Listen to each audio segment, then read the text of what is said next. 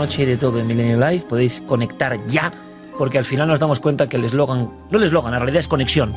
Alguien nos espera. Dos amigos nos esperan. Uno testigo. Quiero que veas unas imágenes, voy a poner unas imágenes sin decir absolutamente nada. ¿Por qué? Porque esto es impactante. Eh, mm, es un coche accidentado. Es un coche que tenido un accidente. Y con una historia.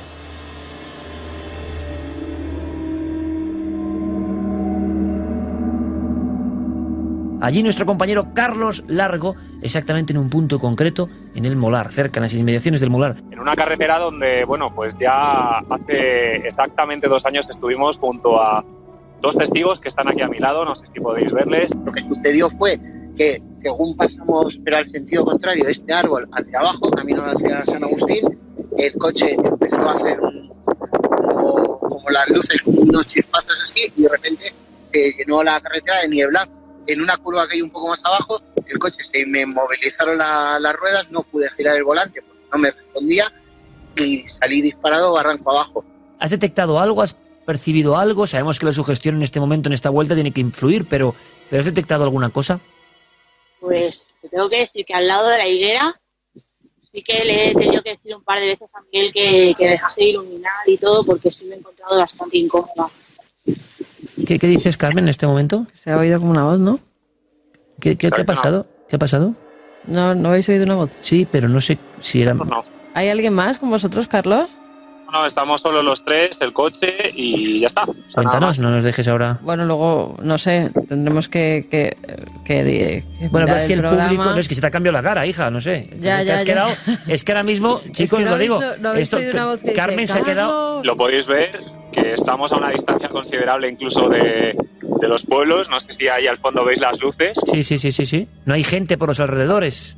Solo Bueno, los revisaremos, revisaremos cuánto llevamos de... Bueno, eh, exactamente a la 1 y 40, más o Vale. menos a la 1 y 41, eh, y que el público nos diga... ¿Pero has detectado alguna cosa? Pues te tengo que decir que al lado de la higuera sí que le he tenido que decir un par de veces a Miguel que, que dejase de iluminar Ostras. y todo porque Lo has oído, ¿no? Me, me han puesto los pelos de punta, tú. Pues te tengo que decir que al lado de la higuera sí que le he tenido que decir un par de veces a Miguel que, que dejase de iluminar Bueno. Pero además, Madre- Carlos... Madre mía. ¿Qué, dices, Carmen, en este momento? Carlos, ¿estás escuchando? Estamos eh, aquí, eh, Iker, Carmen, Diego, eh, sorprendidos porque ahora sí que lo hemos escuchado clarísimamente. Estamos en el coche. Eh, Se han puesto los pelos de punta, ¿eh? Os lo juro. Eh, David Caballero dice voz eh, de eco de fondo. Me acabo de quedar solo para escucharla, pero parece una psicofonía bastante clara. Eh, es verdad que se escucha este amigo Nanche una respiración diciendo Carlos. Muchas personas con, con los cascos, ¿eh? con los auriculares. Yo con estas cosas me veo bastante afectado. No lo he escuchado y justo al escucharlo, zas, pelos de punta, Mystic Better. Sí, y yo lo he dicho eh, digo, es que se me han puesto los pelos de punta, o sea.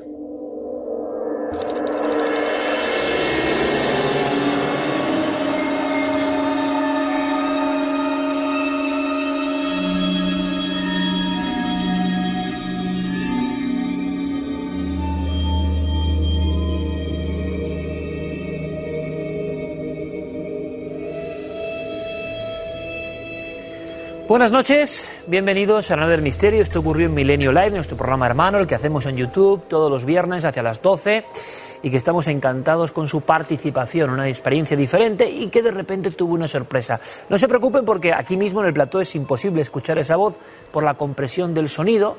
Nosotros evidentemente con auriculares profesionales la escuchamos bastante bien y ustedes esta noche la van a escuchar también bastante bien, no se preocupen, eh, porque se habrán quedado un poco, eh, ¿qué es esto, no? ¿Cómo empieza este programa? ¿Qué está pasando? Bueno, eh, quizá la clave de todo es que fue en vivo. Quizá la clave de todo es que fue en vivo. Y yo no les voy a engañar.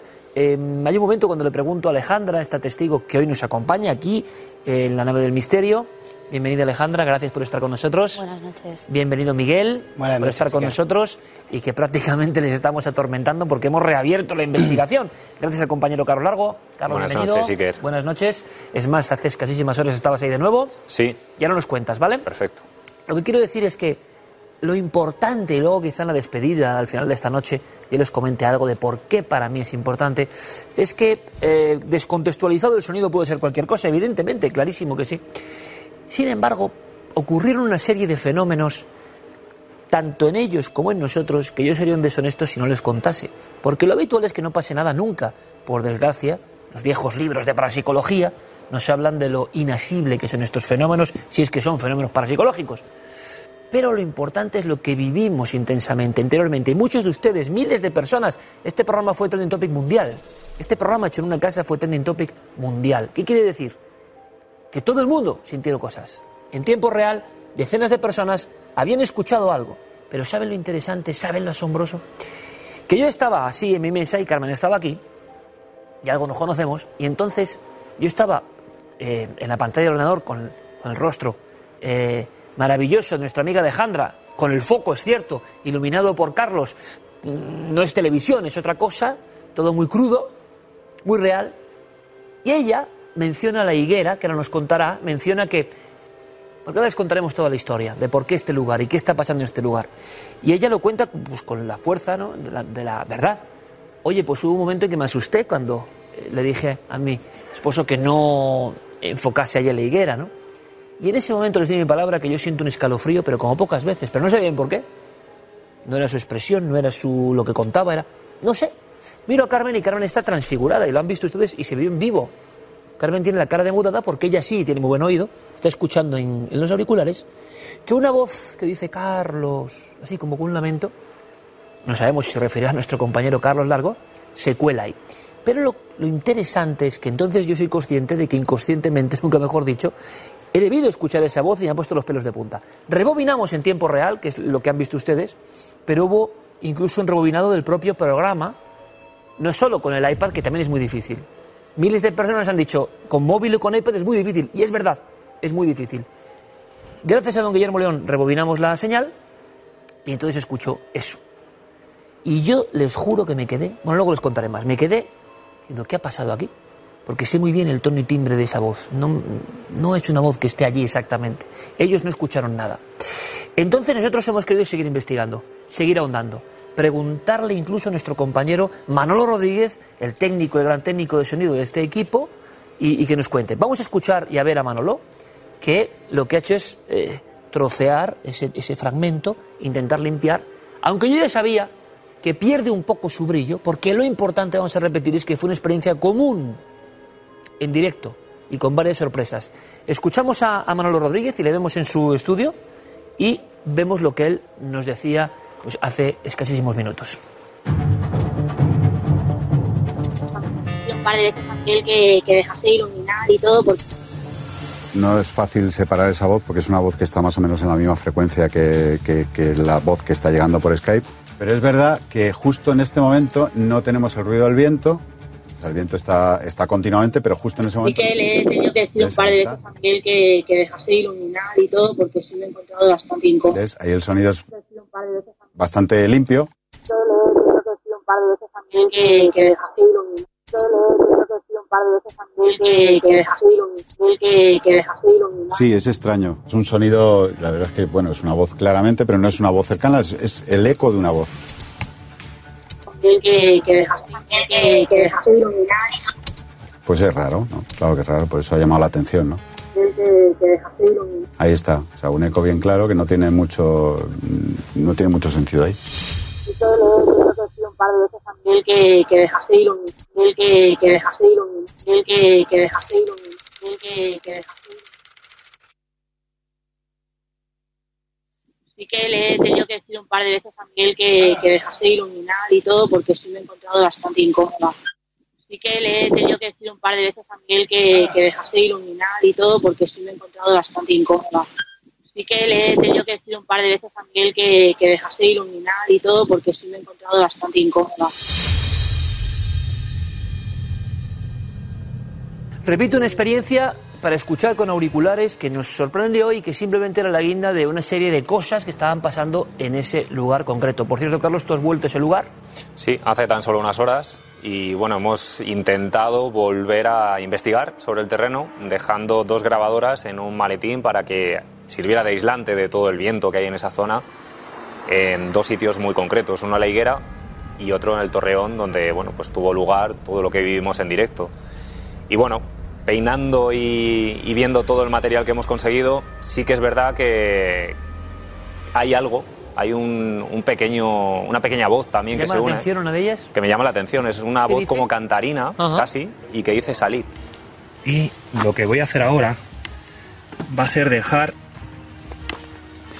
dos grabadoras de audio que las vais a ver aquí.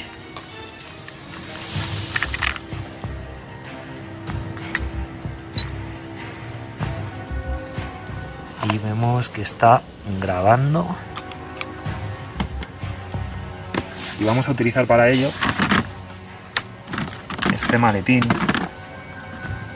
que está en su interior almohadillado y ello nos va a ayudar a aislar cualquier tipo de ruido que tengamos del exterior.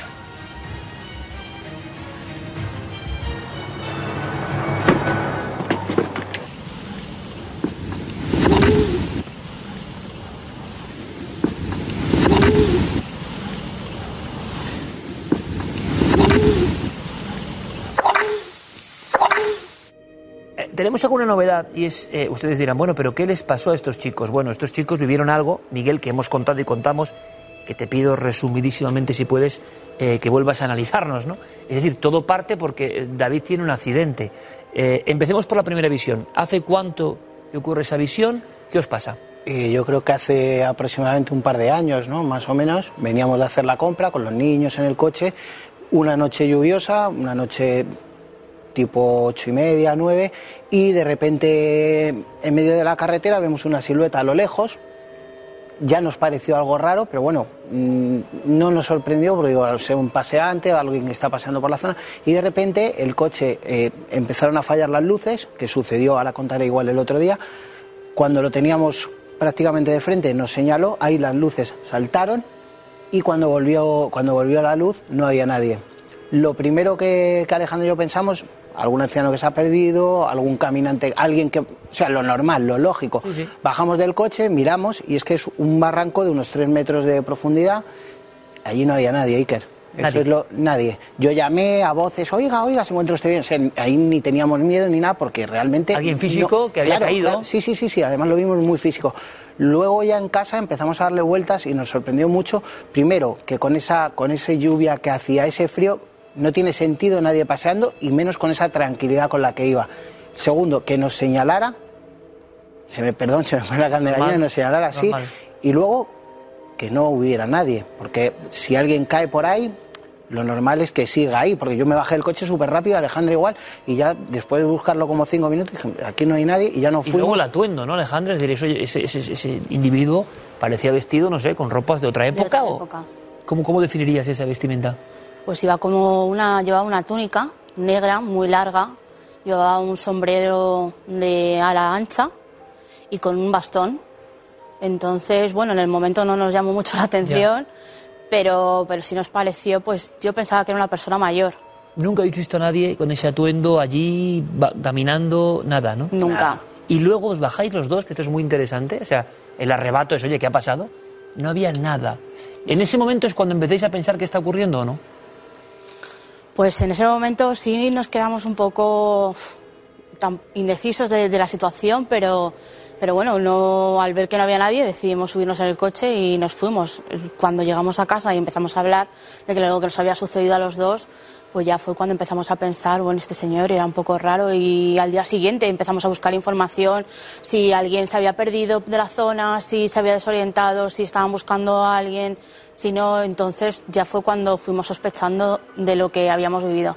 Y Miguel, la segunda parte es una aparición en carretera, ¿de acuerdo? La contamos en su día aquí, Carlos.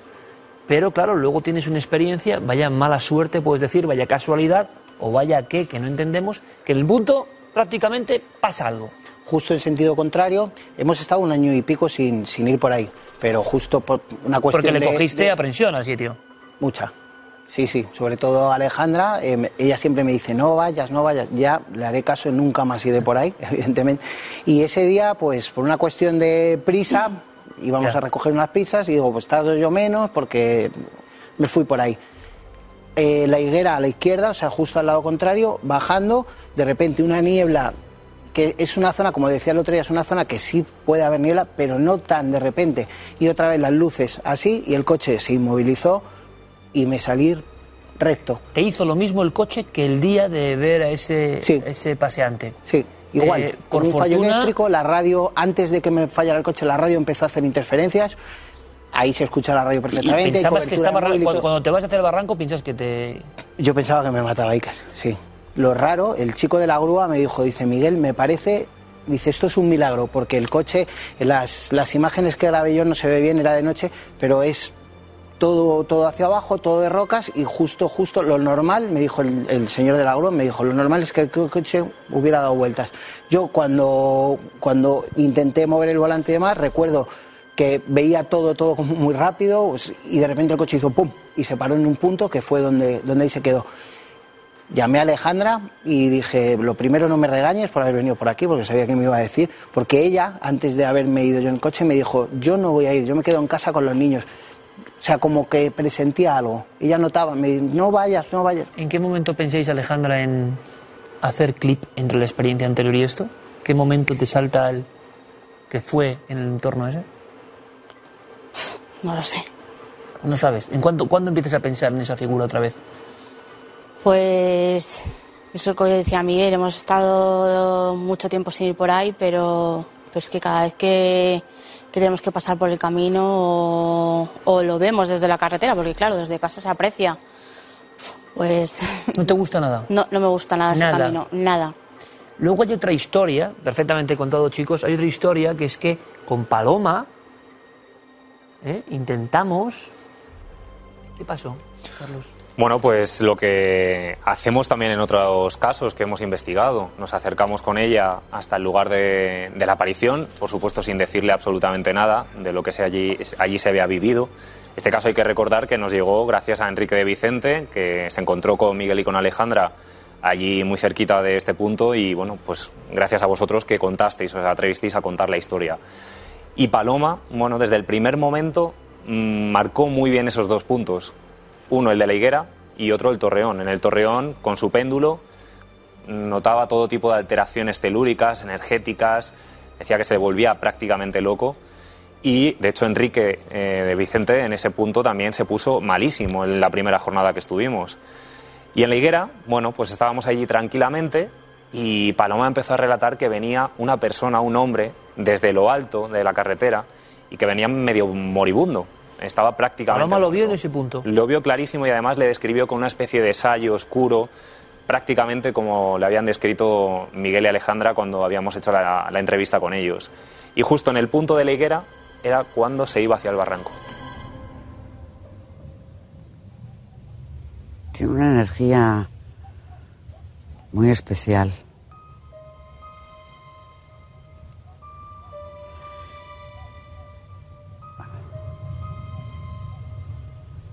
No sé si le visteis muy definido, pero a mí me parece que es un hombre moreno.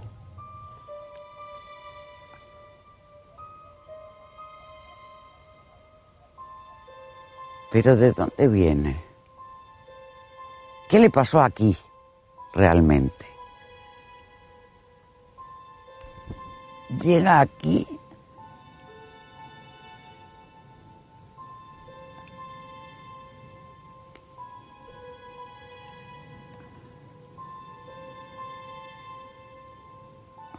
A ver, es que yo ya no sé si llega aquí vivo o muerto. Ese hombre viene aquí mm, tampoco puedo decir que sea huyendo de algo, pero ese hombre viene aquí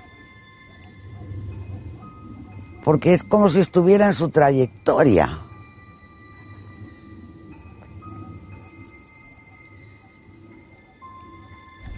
Él te miró.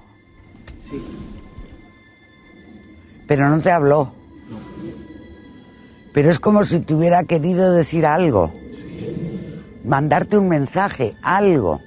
Él quería decir algo que le había pasado.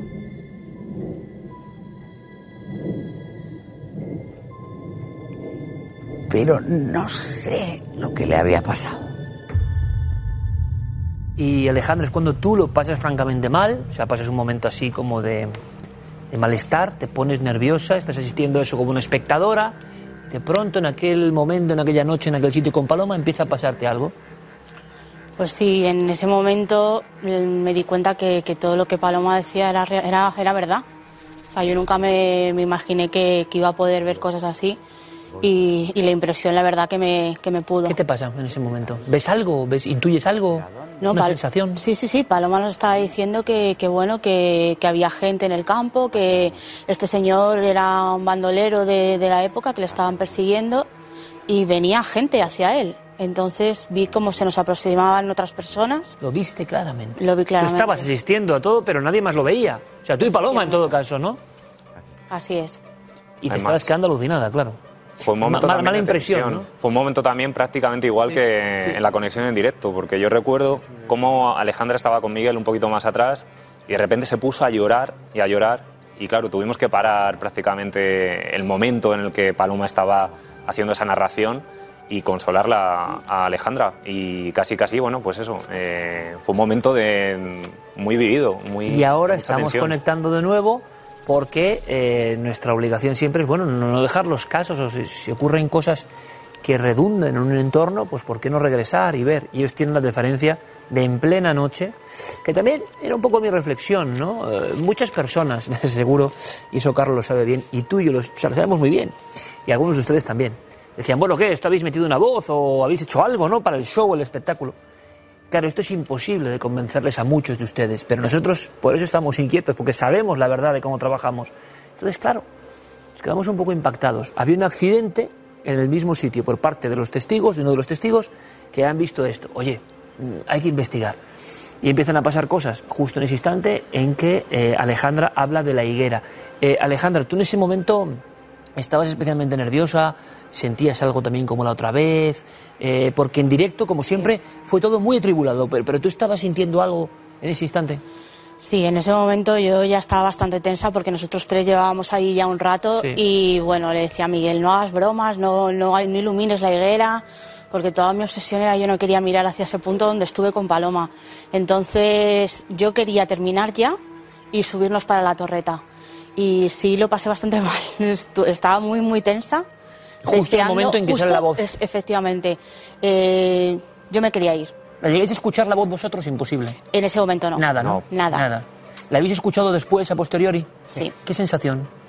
Pues La carne, la carne de gallo es como un, un No sé, escalofrío, porque- un- ¿verdad? Porque es algo que, que yo entiendo que sacado de contexto es que, bueno, pues no, no puedo decir mucho. Es como si traen al laboratorio un trozo de este libro. Bueno, pues si no tienes el libro, dentro de ese contexto, eh, también nos impresiona a vosotros, ¿no? Sí, allí ya, cuando lo comentabais vosotros, yo me puse muy nervioso, Carlos igual, Alejandro igual, yo empecé, vi cómo pasar algo, ya, ya era, no sé si sugestión Ahí pura. seguramente Estábamos ya los tres, claro, ¿verdad, claro, Carlos? claro. Que no sabíamos además en bien. el momento de intentar comprobar al mismo tiempo prácticamente si, alguien. estábamos solos Bueno, hay un momento no. que yo te pido Sí. también, es verdad, todavía no le- digo, oye Carlos, podéis mirar si hay alguien, ¿no? Porque lo que estamos pensando es que hay personas, porque ojo, no, solo está esa voz, es decir, pero quizá las otras puedan ser explicables, hay como unos sonidos y unas cosas, bueno, hay algo que pasa en esa franja y que ojo, no ha pasado ni tiene que ver con el viento, ni con la comunicación con Skype, ni ha pasado ni en este programa, ni en otros ocho programas de Milen Live, no ha pasado nunca, es en ese momento y además Carmen es que se queda transfigurada y lo que es increíble, muchas personas de diferentes países en tiempo real escuchan algo. Es como si algunas personas solo captaran ¿no? las cosas. Eh, y lo interesante no es la voz en sí, sino el experimento. Carlos, eh, con un gran trabajo, va de nuevo al sitio. No veis nada, no hay nada extraño. Nada, nada extraño. Está el punto geodésico, la torreta, una torre del siglo IX. Pero el, si- ser de el más sitio antiguo por de Madrid, sí, ¿no? Efectivamente, pero el sitio de por sí, salvo esa, esos comentarios que hizo Paloma, ¿no? De que Sí. sí. que era una zona energéticamente potente, de muchas alteraciones, pues es un lugar normal y corriente. Bueno, un lugar, Miguel, donde eh, ahora sabéis alguna cosa, ¿no? Indagando. El ot- mira, sin ir más lejos, lo estuvimos viendo con unos amigos, prácticamente familia, ayer, y me dijo Manuel, me comentó, Miguel, tú sabes que en esta zona ha habido muchos suicidios, entre La Torreta, San Agustín. Testimonio de una ferretería de allí que gente irá a comprar soga. A ver, sí. Y también si nosotros- confirmado por guardias civiles que nos llamaron después del testimonio de Miguel y Alejandra que, que efectivamente es un lugar de muerte, es un lugar marcado por suicidios.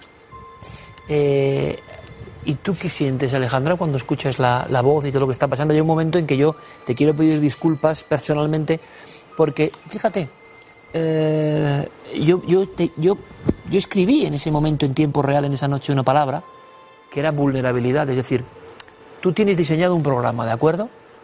Por supuesto, Carmen y yo, los oyentes, con cierta lejanía de lo que está ocurriendo, pero hay una conexión muy especial, muy a flor de piel. Y cuando pasó esto que os cuento, que no es nada del otro mundo en el sentido de que, oye, se han grabado muchas psicofonías, pueden tener explicación, pero hay algo que nos recorre, podría ser, ojo, ¿eh? eh su gestión global, pero no deja de ser misterioso. Yo te puedo decir que me sentí absolutamente bloqueado, Carmen igual, o sea, todos nos quedamos un poco y bueno, en un momento dado intentamos pensar en que lo que teníais que hacer es tranquilizaros, ¿no? Porque si hay un momento en que tú te pones muy nerviosa, ¿no? Lógicamente, ¿no? En ese instante. Pues sí, la verdad en ese momento me puse muy nerviosa y no sabíamos si, si volver a grabar eh, voces o no. Y ahí ya es cuando yo decido que, que no, que no, que mejor que no quiero seguir Lo mejor. porque no, no sabía realmente qué es lo que estaba pasando y, y prefiero cortar y, y ya retomarlo otro día. y ya nos tranquilizamos y ya decimos, oye, en este instante la intensidad, alguien puede decir, bueno, pues vaya investigadores, ¿no? Que no siguen, bueno, seguimos hasta que vimos que hay circunstancia en plena noche, en un lugar donde han pasado estas cosas y que los testigos, que es lo principal, estaban pasando un mal rato. Eh, y nosotros luego, con Carlos, como decimos, seguimos sondeando. Tendrá que ver eh, los testigos no porque les porque eso signifique algo ni hay miles de casos donde las figuras eh, señalan es más yo os puedo contar eh, y no sé si lo hice en alguna alguna historieta que yo contaba mis casos hubo en los años 90 una oleada de avistamientos dentro de habitaciones en Madrid qué curioso de figuras que veían lo que vosotros visteis pero en el umbral de la puerta o sea en su propia y nos llegaron cinco o seis casos de personas que no se conocían entre sí que se despiertan y que lo que vieron era una figura eh, no les ha pasado nada. Es decir, que no tiene nada que ver, yo creo, con la historia. Lo que ocurre es que quizá la sensibilidad especial de Alejandra, también quizá de Miguel, pero de una forma quizá más intensa, eh, provoca que puedan conectar con algo que pasa allí. Yo de eso sí que no tengo duda. Alejandra tiene una sensibilidad muy, muy potente. Y bueno, es curioso también eso, que, que justo en los dos momentos clave que hemos tenido en la primera investigación que realizamos y en esta ocasión la conexión en directo con Milenio Live, pues Alejandra ya ha estado involucrada de alguna manera, casualmente o fortuitamente, en esos dos momentos. En las dos ocasiones, tanto visualmente como auditivamente, pasaron cosas. ¿Podremos saber algo más? Esto es lo complicado, esto es lo imposible. Nos encontramos con la barrera. Yo lo que sí quería deciros es que al final la clave, clave, clave de todo esto, que seguiremos la investigación hasta donde sea posible y desde luego sin afectarnos lo más mínimo, porque esto es solo la curiosidad, no, no tiene que ser nada malo para nosotros. Pero fijaos, yo hacía una reflexión que es la gran clave, os lo digo de verdad. Eh, esa noche, que esto no lo hemos contado hasta ahora, pasa algo que vosotros tampoco sabéis. Esa noche, y no otra, eh, yo conecto con mi amigo Joaquín Abenza en, en Murcia. Eh, Joaquín Abenza me ha comunicado que hace un experimento en su programa Onda Regional de Murcia y nosotros conectamos con él en directo. ¿Cuál era la experiencia? Nosotros hicimos algo, lo dejamos ahí, ¿eh? a su libre también opinión como siempre, que nunca habíamos hecho. Es que ese programa eran, eran dos mundos, ¿no? La historia de los chicos del Molar que han tenido un accidente en el lugar donde vieron un, un- un caminante, ¿de acuerdo? Y la otra historia era con Joaquín Abenza, no sé si vosotros llegasteis a escuchar eso o no, Eh, donde, eh, claro, Recogimos los últimos minutos de la Claro. conexión. Bueno, pues Joaquín Abenza lleva unos años invitando al público, el ingeniero Joaquín Abenza, el hombre científico, pero con amor a estos temas, a hacer un escuche de ruido blanco, pone el ruido blanco, porque muchos creen, una teoría, que a través de ese ruido blanco, bueno, pues como decía yo, como el surfero que va por las olas, estos fenómenos a veces se manifiestan con más claridad. Y nosotros motivamos incluso a las personas de todo el mundo a que cogieran su móvil y grabasen ese ruido blanco, luego escuchasen. Alguien puede decir que esto es un poco arriesgado, porque siempre hemos hablado de que, oye, las psicofonías, pues no es para escucharla precisamente en el barranco del Molar, no porque vaya a salir el tío de la capa, ni mucho menos, sino porque te puede sugestionar caer por el barranco o en una montaña o en un cementerio. No es lo más habitual si no estás muy curtido en esto. Pero, bueno, son nuevas formas de investigación y quisimos invitar. Joaquín Abenza dijo, ojo, solo quien esté dispuesto eh, y esté en calma, puede hacerlo. Si es alguien sugestionable, por favor, mejor que no haga el experimento. Y esa noche, que yo no lo he hecho nunca en mi vida y llevo unos cuantos años en esto, pusimos ruido blanco en el programa. Y yo le dije, Joaquín, qué curioso, porque tú con miles de personas y nosotros con miles de personas estamos escuchando ruido blanco y estamos haciendo esta experiencia común. ¿Cuántas mentes queriendo o anhelando o pensando en una misma dirección? Si este fenómeno, lo llevo a decir en, el programa, tiene una manifestación o un deseo también de, decirnos algo, es posible que a lo largo de la noche tengamos algún, algún efecto. Así que, oye, eh, Joaquín, con las pruebas que tengáis nos llamáis. Joaquín me dice que ha habido un montón de personas que escucharon cosas en ese ruido blanco. Lo que nosotros no podíamos intuir, porque nunca nos ha pasado, es que esa misma experiencia en directo, apenas 10, 15 minutos después, iba a tener esa señal. ¿Quién sabe si tampoco estaba en el lugar, sino vehiculizado, porque antes de nuestra investigación con vosotros habíamos abierto ahí una puerta a algo que nunca hemos hecho, que es, oye, este ruido blanco y, hagamos una experiencia común, que podíamos hacer un día en Cuarto Molino también, ¿por qué no? Bueno, pues yo me he quedado con esa sensación, ¿sabes, Carlos? De decir, ¿no será que esa noche abrimos ciertas puertas eh, siempre con honestidad, intentando experimentar, y que se produjo esto? Porque nunca, Carlos, que yo sepa, nunca nos ha pasado. Es decir, esa voz, si es una voz misteriosa, para nosotros lo es, por lo que sabemos de estos temas, aparece ahí. Carlos, eh, ¿qué, qué tiene que Nos ver? quedamos igual. Sí. Lo que sí que es Tú cierto... pasaste mala noche también, ¿no? Lo pasé, lo pasé sobre todo por ellos, eh, también yo, por la sugestión, Ya. el nerviosismo Y que Carlos, había además, ¿no? Ya. Pero lo bonito de todo esto y con lo que me quedo es lo que dijisteis también en el programa, que el misterio te sorprende en el momento más insospechado. Puedes estar buscándolo detrás de él y no conseguir absolutamente nada. Y de repente, ¡pum! Tú fíjate, mi bofetón, yo llevo los- desde los 17 años en esto, eh, haciendo radio, quiero decir, de estos temas. Nunca me ha pasado esto. Eh, y yo estaba absolutamente convencido, Alejandra, Miguel, absolutamente convencido, uno llega a ser soberbio, aunque no se lo crea. Bueno, ahora volveremos a escuchar cascos y no pasa nada. Y cuando sale eso, breve, brevísimo, eh, en el momento justo que yo había sentido el escalofrío, que por eso es lo importante, pues resulta que, blum, me quedo, pero como, como quien ve un, no sé, no sé cómo explicarlo, ¿no? Es una sensación que es lo profundo. ¿Y sabéis lo que os digo? Os lo agradezco especialmente, Miguel, eh, Alejandra, seguiremos investigando hasta donde sea posible. Eh, ¿Sabéis cuál es la magia y la clave absolutamente de lo que hicimos? En mi opinión, ¿eh? Que estábamos hablando con Avenza, iba el programa, eh, hablamos con Rafa Balaguer, yo Sí. creo, desde, las, desde el Observatorio Astronómico de todo lo que ha pasado, y a la una y media de la noche, a cuatro grados, tres amigos, Carlos Largo, también es su profesión, pero dos testigos, que no es su profesión, estaban pasando frío, helados, y cuando conectamos están los tres ahí. Y eso es lo maravilloso, ¿me entienden? Eso es lo maravilloso. Y eso, permítame decirlo, es lo que nos diferencia. ¿Qué quieres que le diga? Porque el entusiasmo es lo que nos guía, porque no tenemos otra obligación ni otra presunción que de verdad intentar saber qué es esto. Y seguramente muchos de ustedes puedan pensar, bueno, esto es un show más. Créanme que no es ningún show y que nos impactamos de verdad. ¿Qué significado tiene? No sé. Pero la magia auténtica es que había tres amigos que, no, que tendrían muchas cosas que hacer ese viernes y estaban ahí los tres aguardando nuestra llamada. Y al final eso es el mayor lujo. Y quizá, si el misterio quiere, pues nos dé alguna pista más sobre este tema o sobre otros. Así que, Charlie, muchas gracias por todo. Eh, seguimos la investigación hasta donde podamos, amigo.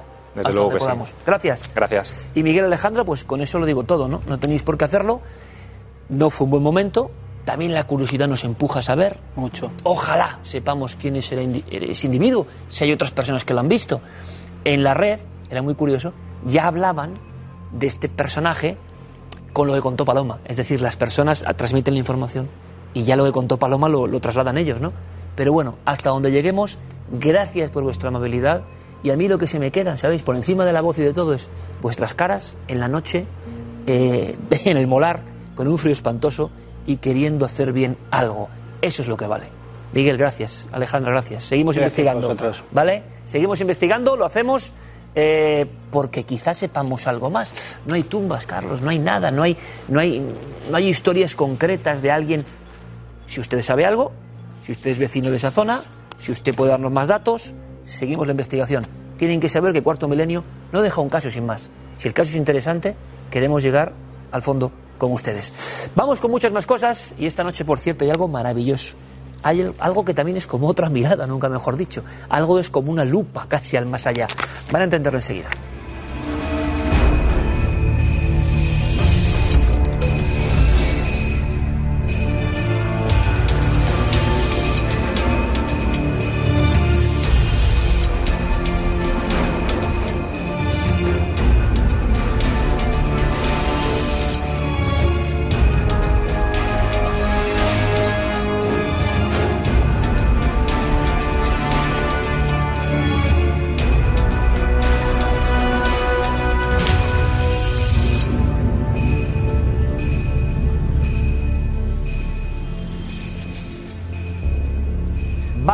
Programa, vaya sensación, vaya hallazgo de alguna manera. ¿Por qué? Porque el doctor Tomás Camacho, ni más ni menos, es una de las cinco personas que en este siglo ha podido examinar como científico la llamada lente Layard. Para otros, misteriosa lente maldite. Vamos a contar por qué. Un trocito de cristal que da la vuelta a la historia como si fuese un calcetín.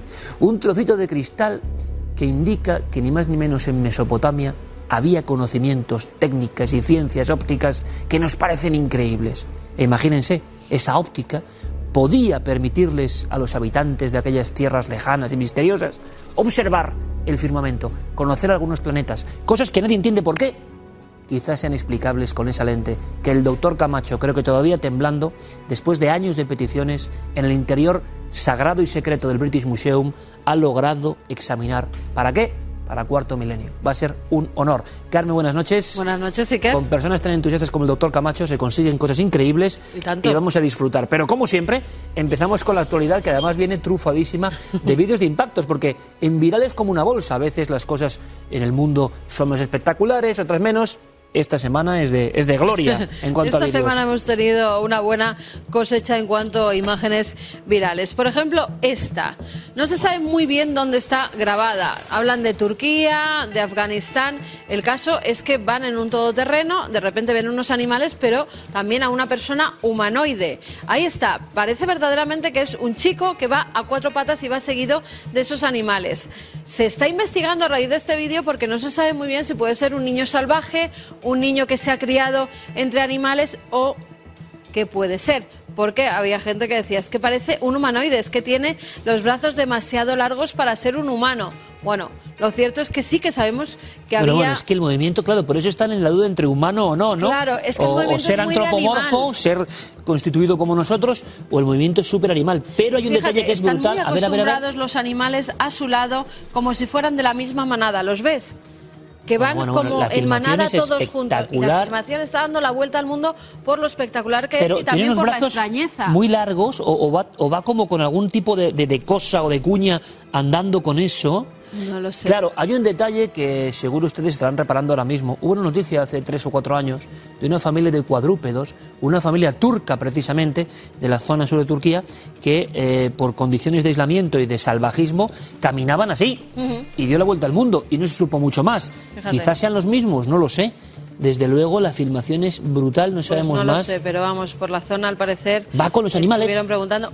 Va, va van, mira, en manada, en fila, como si fuera uno más de ellos, con lo cual se cree que puede ser algún niño perdido que se haya criado pues con animales y que y fueran a una zona eh, que está habitada para coger comida. Porque Claro, sea la comida porque en esa zona sitios. no parece selvática, ni No, mucho menos. no, no. Es un sitio que parece un campamento o algo similar. O, alguien puede decir, está haciendo una operación concreta durante solo unos minutos con estos animales. No sé, desde luego el movimiento es tremendo. Eh, véanlo ustedes, Que la figura es, es realmente misteriosa.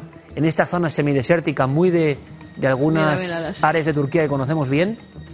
Fíjate. Es que el propio trotar es totalmente animal. ¿Ahí se queda parado? Y la posición que adopta, que es como, ¿sabes? De alerta, como cuando los animales lleva se quedan algo en aquí la alerta. espalda, así. lleva como unas pieles, lleva algo, ¿no? No se sabe muy bien porque la imagen está tomada, pues imagínate lo que puede dar un móvil, ¿no? Desde, Bueno, desde ayúdennos, lejos ayúdennos. Ayúdennos y lo pasaremos, por supuesto. Nos acaba de llegar a nuestros amigos zoólogos y, y antropólogos, a no ser que no sea una persona. No sé. Pues no De verdad que es de lo más enigmático Ese- que yo he visto. Ese es el debate y por, eso, claro, claro. y por eso se ha convertido en Y viral. luego es viral y si es Turquía, ya les digo, pasó esa historia de un clan caminaba así, salvaje. Sí, sí, sí, por-. Bueno, eh, seguiremos investigando, se lo prometo. Espectacular, claro. Mira, esto es diferente. Voy a ponértelo desde el principio porque fíjate, en Canadá. ¿El alce gigante otra vez, no? matrimonio. No, no, no, en No. esta ocasión no es alce gigante, es muy difícil de ver porque se trata de alce blanco. Y lo que no se había visto es un alce blanco con sus dos crías, una de ellas también albina. Ahí la tenemos. Esa es una de las crías, parece que, Maravilla. que son gemelos Albino completamente. completamente y justo en el otro lado de la carretera tenemos ahí a las crías que como vemos una ha salido blanca y la otra ha salido negra es muy difícil ver este tipo de animales los zoólogos eh, lo llaman el fantasma blanco ahí en, en Canadá el alce blanco que es como además como mágico Parece que allí tienen la tradición, la leyenda bonito, de que cuando se ve un alce de estas condiciones, que es muy difícil, por eso la persona se queda grabando un buen rato porque dice, no me puedo creer que esté viendo no solo uno, sino dos. Sí, como el que Y ve casi criptozoología. ¿no? Exactamente. Y se contaba que era cuando había buenos augurios, cuando iba a pasar algo bueno en la zona, y entonces el señor contaba la historia diciendo que, que bueno, que lo quería retransmitir al mundo para que vieran que todavía quedaban esos alces mágicos, esos alces Sensacional. eh, blancos completamente como la nieve. Las carreteras y los móviles, claro, lugares de misterio y a veces la zoología es un puro misterio. Y los aviones también son a veces puro misterio. México. En Ciudad de México, en el aeropuerto, hay aparcado uno, un Boeing. De repente mm, salta una alarma como que alguien oye un ruido dentro de uno de esos aviones que está precisamente parado, donde no tiene que haber absolutamente nadie. Como vemos, está con las luces apagadas, no hay nadie. El de seguridad que le toca ir a investigar se encuentra con eso que aparece, que se asoma desde una de las puertas y que desaparece. Sí, Esa sombra es negra. cara.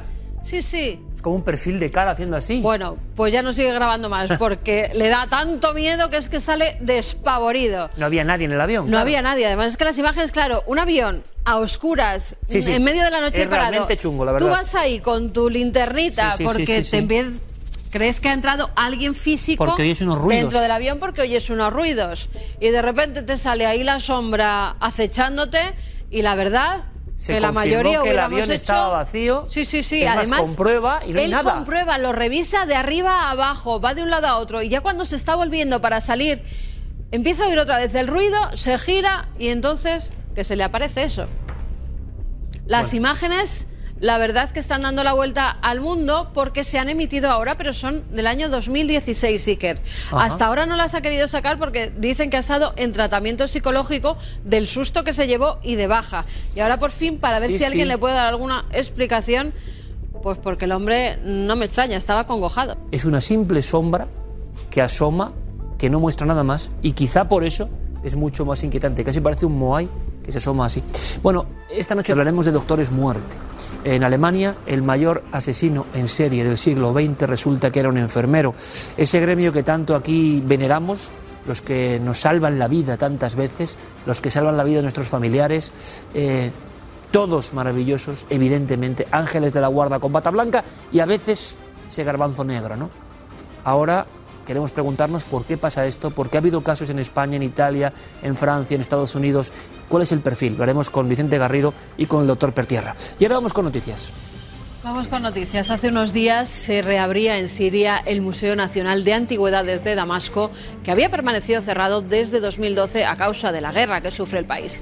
El museo, fundado en 1920, todavía no va a exponer todas las piezas que poseía por peligro a que puedan sufrir algún daño, pero sí se pueden visitar las salas con objetos de civilizaciones sirias Madre desde la prehistoria, el Antiguo Oriente y las épocas clásicas e islámica. Siria cuenta con más de 700 restos arqueológicos, muchos de los cuales han sido destruidos, dañados o saqueados desde el comienzo de la guerra. Importantes ciudades como Alepo o Palmira cayeron en manos de yihadistas iconoclastas que acabaron con casi todas las obras de arte. Bueno, yo me pregunto muchas veces, tanto que se critica de verdad a veces, ¿no? A, por ejemplo, la Iglesia como institución, yo digo el arte, el arte sagrado, el arte eclesiástico. Eh, si nosotros hubiéramos tenido esa hazaña iconoclasta, hubieran sido eliminados, y yo no hablo de religión, hablo de belleza artística, algunas de las grandes obras de la humanidad, que no es más que ponerse delante de ellas y sobrecogerse ante las catedrales ante ese legado impresionante que tenemos y que a veces no sé si valoramos, ante una muestra infinita del más alto arte y sensibilidad mundial, que es la civilización cristiana. Y es que eso hay que decirlo. Otras civilizaciones, sin nada mejor ni peor, han tenido una sensación de tener que borrar los signos. ¿Qué sería el arte cristiano y Europa sin esa manifestación? Fíjate qué belleza esas épocas muy antiguas de esas tierras, de donde por cierto viene el lente Layard.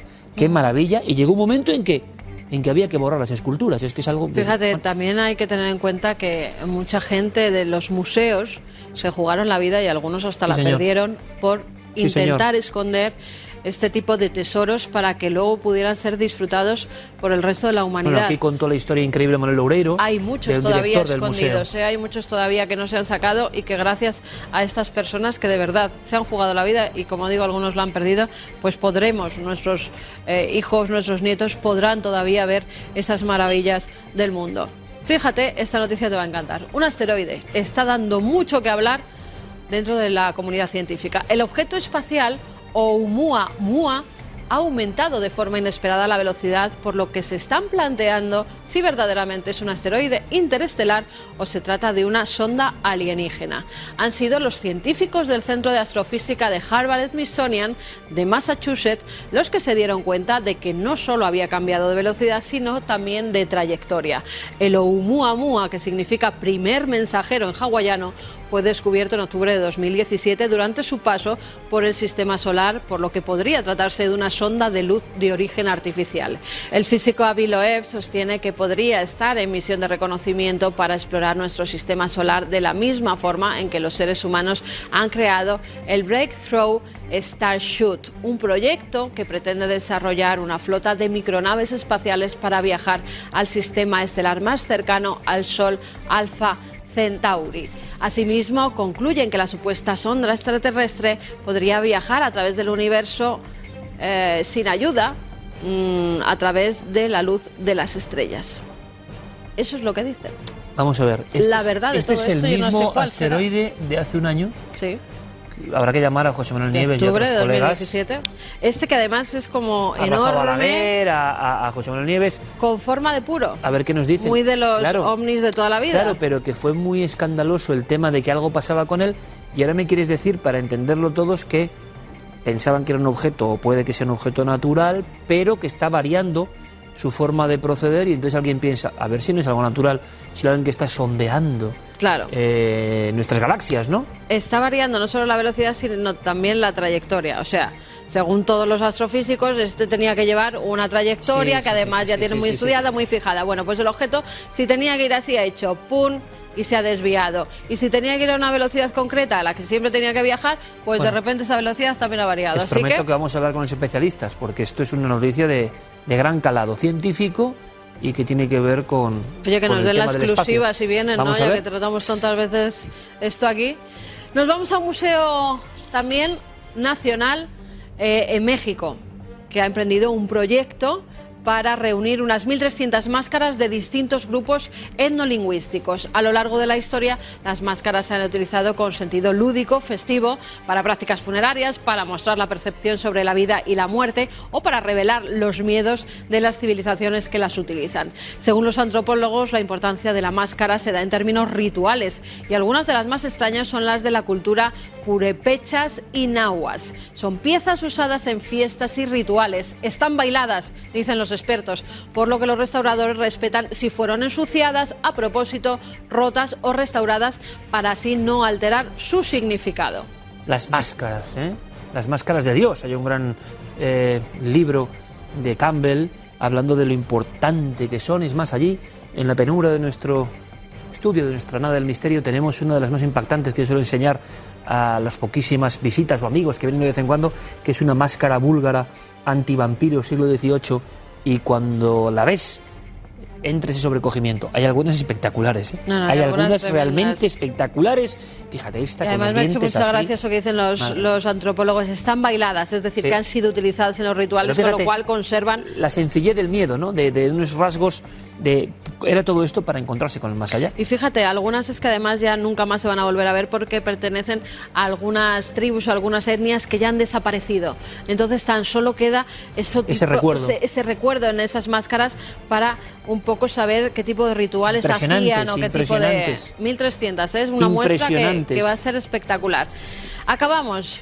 Acabamos con una guardería y ahora lo vas a entender. En el Pacífico, una expedición científica del proyecto Nautilus ha descubierto cerca de las costas de Monterrey la mayor guardería de pulpos del mundo. Más de mil ejemplares de la especie Musoc topus robustus fueron grabadas a más de 3.000 metros de profundidad. La mayoría de las hembras de la colonia se encontraba con sus ocho tentáculos invertidos para proteger sus huevos. Los científicos explicaron que el hallazgo apunta a que allí se encuentran potenciales hábitats esenciales para distintas especies y por lo tanto están intentando que las autoridades protejan la zona.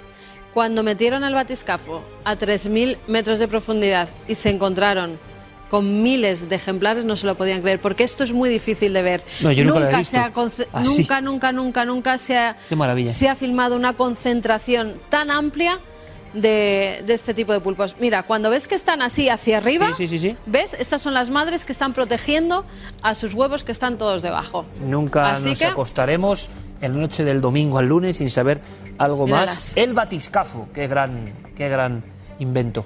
Y observando las profundidades y dándonos información maravillosa. La guardería ya no solo es humana. Vamos con esa lente Layard. A mí me parece increíble, hay que ponerse firme porque es uno de los grandes objetos, mm, pues similar, mucho menos conocido, pero similar enigma a la máquina antiquitera. Ujú. eh, a muchos OPARs, entre comillas, no encaja. Pero es que además... eh, Opars, que son objetos fuera de su tiempo. objetos fuera de su tiempo, exactamente. Que, bueno, que parece que, que tienen un conocimiento superior incluso. Pero es que esta llevaba eh, prácticamente un siglo, más de un siglo, en los cajones privados del British Museum. Muy poca gente. Es más, te voy a contar un secreto. Dime. Una de las personas que siempre buscó analizarla era precisamente Soya, el, el que descubrió la máquina antiquitera. No lo dejaron. ¿Y a quién lo han dejado? Al doctor Camacho. Es que donde se ponga el doctor Camacho. Así que vamos a empezar esta investigación que creo que es para quedarnos, nunca mejor dicho, con los ojos, esos ojos de la óptica absolutamente abiertos. Es momento para la lente maldita, la lente misteriosa, la lente que cambia la historia, la lente Layard.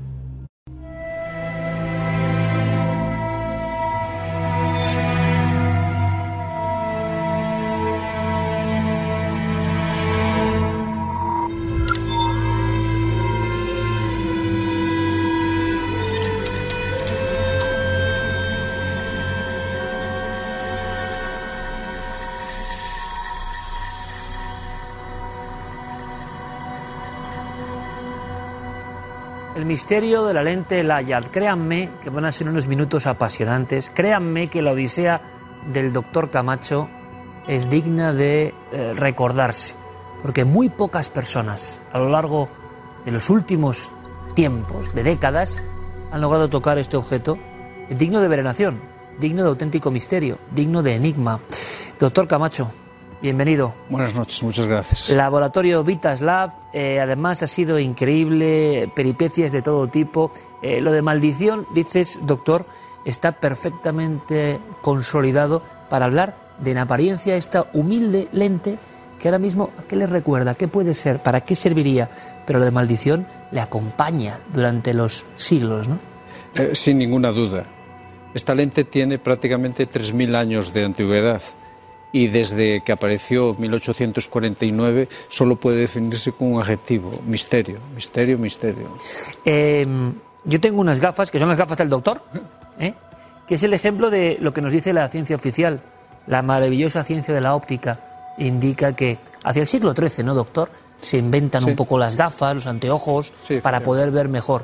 Y esta humilde lente, encontrada en un sitio que tú nos vas a contar, y reencontrada por ti para cuarto milenio, que es un momento muy emocionante, eh, rompe un poco la historia. Es decir, podría ser hasta un opart, un objeto fuera de su tiempo. ¿Cuál es la historia, la biografía de este humilde cristal, doctor? Bueno, eh, tenemos que partir de un axioma. El axioma es que el microscopio y el telescopio hasta el siglo XVII no aparece. Entonces esto es algo que tenemos absolutamente asumido. En 1849, en el Palacio de Sargón, en, Ninrut, que era la capital de Asiria, lo que está muy cerca de Mosul, en el actual Irak, aparecen todas las joyas que están hoy en, en, el Museo Británico, todo lo que conocemos de Mesopotamia, y en el Salón del Trono aparece esta lente. Fue descubierto, obviamente, por Henry Layard y queda sorprendidísimo porque esta lente tiene una cara plana, otra convexa, y lo primero no es un objeto claramente decorativo, es un objeto que magnifica. Así que tan pronto llega a, Inglaterra, se lo entrega a la persona más capacitada para, para, eh, autentificarlo, que era un físico y un óptico muy importante, que era Sir David Brewster, y hace una publicación importantísima. Obviamente ve las diotrías, ve el aumento. O sea, funciona como una gafa, funciona esta lente en cuanto el descubridor de esa zona maravillosa del mundo, con tantos secretos, tantas bibliotecas en piedra, lo coloca y ve que aumenta. Sí, de inmediato. Sí, tiene un aumento eh, ligero, son prácticamente entre dos y tres aumentos, pero obviamente, si, eh, si obviamente se pone, por ejemplo, un telescopio, otra lente puede magnificar. Aunque la impresión inicial no era esa. La impresión inicial es que esto es una lente que nosotros llamamos toroidal, que parece ajustada para una gafa, pero con matiz. Estamos hablando de que las lentes toroidales solo aparecen en, mitad del siglo XVIII alrededor de 1850. O sea, esto lleva 3.000 años de extraño adelanto, sí. doctor. Y como antes hablábamos del misterio, eh, cuando hace la publicación y cuando el Museo Británico la recibió, dio por hecho que, y ojo, estamos pensando todas las cosas maravillosas que tenemos de Asiria, de Babilonia, que esto era un objeto absolutamente excepcional. Y cuando se publica, inmediatamente, fue exactamente en el año 1853, la publicación de Brester, ocurre una de esas cosas, por eso hablamos de misterio, inauditas. Es uno de esos errores más grandes que se ha producido en ciencia. Eh, como es lógico, en las medidas se dan en pulgadas. Bueno, para recordar, en el sistema británico, una pulgada es el ancho de la primera falange, que son alrededor de 2 centímetros, eh, alrededor de 25 milímetros.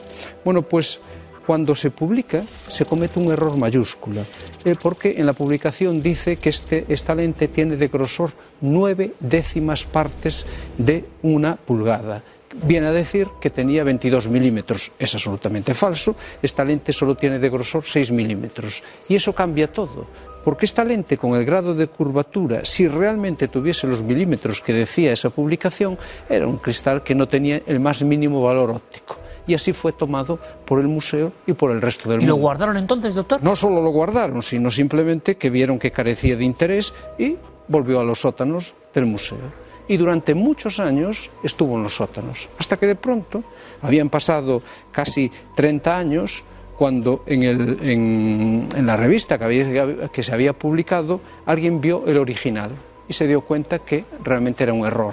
Entonces, prácticamente estuvo en la oscuridad total. Siempre escondida. Totalmente. Y era una gafa, una lente que cambiaba la historia. El error la condena, doctor. Totalmente. Pero luego habrá muchas personas que se dan cuenta de que tiene algo muy interesante. Es más, creo, si no me equivoco, yo tengo libros por ahí, por supuesto, uno de los padres del mundo de extraterrestres en la antigüedad es el Eric von Daniken, el famoso Eric von Daniken, mm. el padre de la idea de ellos vinieron del espacio y nos dejaron cosas de tecnología para aprender. Bueno, pues este es el primero, Eric, que monta un gran lío en el, en el museo y que empieza a reverdecer el interés por esta lente, ¿no? Sí, bueno, y él, él, él, curiosamente genera una polémica muy negativa también para la lente, porque la lente vuelve a rescatarse a la ciencia en 1972.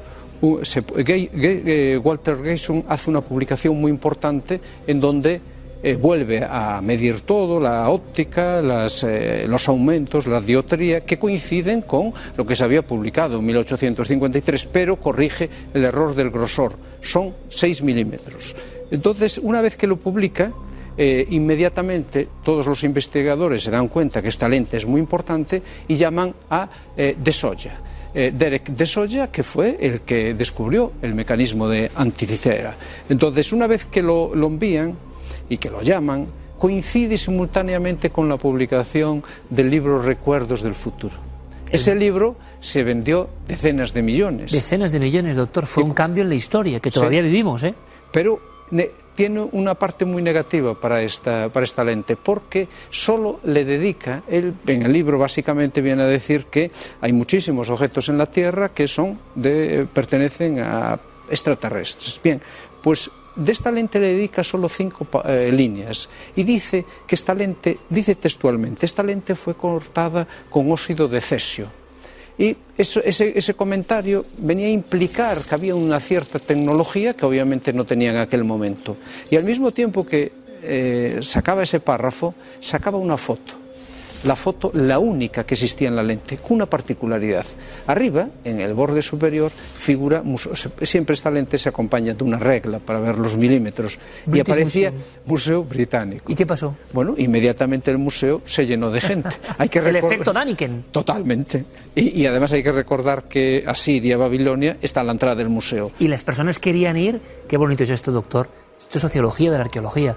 Las personas en cola, principios de los 70, para ver el cristal de los extraterrestres. Sí, bueno, no solo originó, eh, es, lógico que generase interés, pero tuvo también su parte negativa. Mucha gente, claro, que quería verlo y empezó a ver muchísima gente. Pero en estas cosas también ocurre un porcentaje mínimo, pero eh, eh, el museo los denominó chiflados.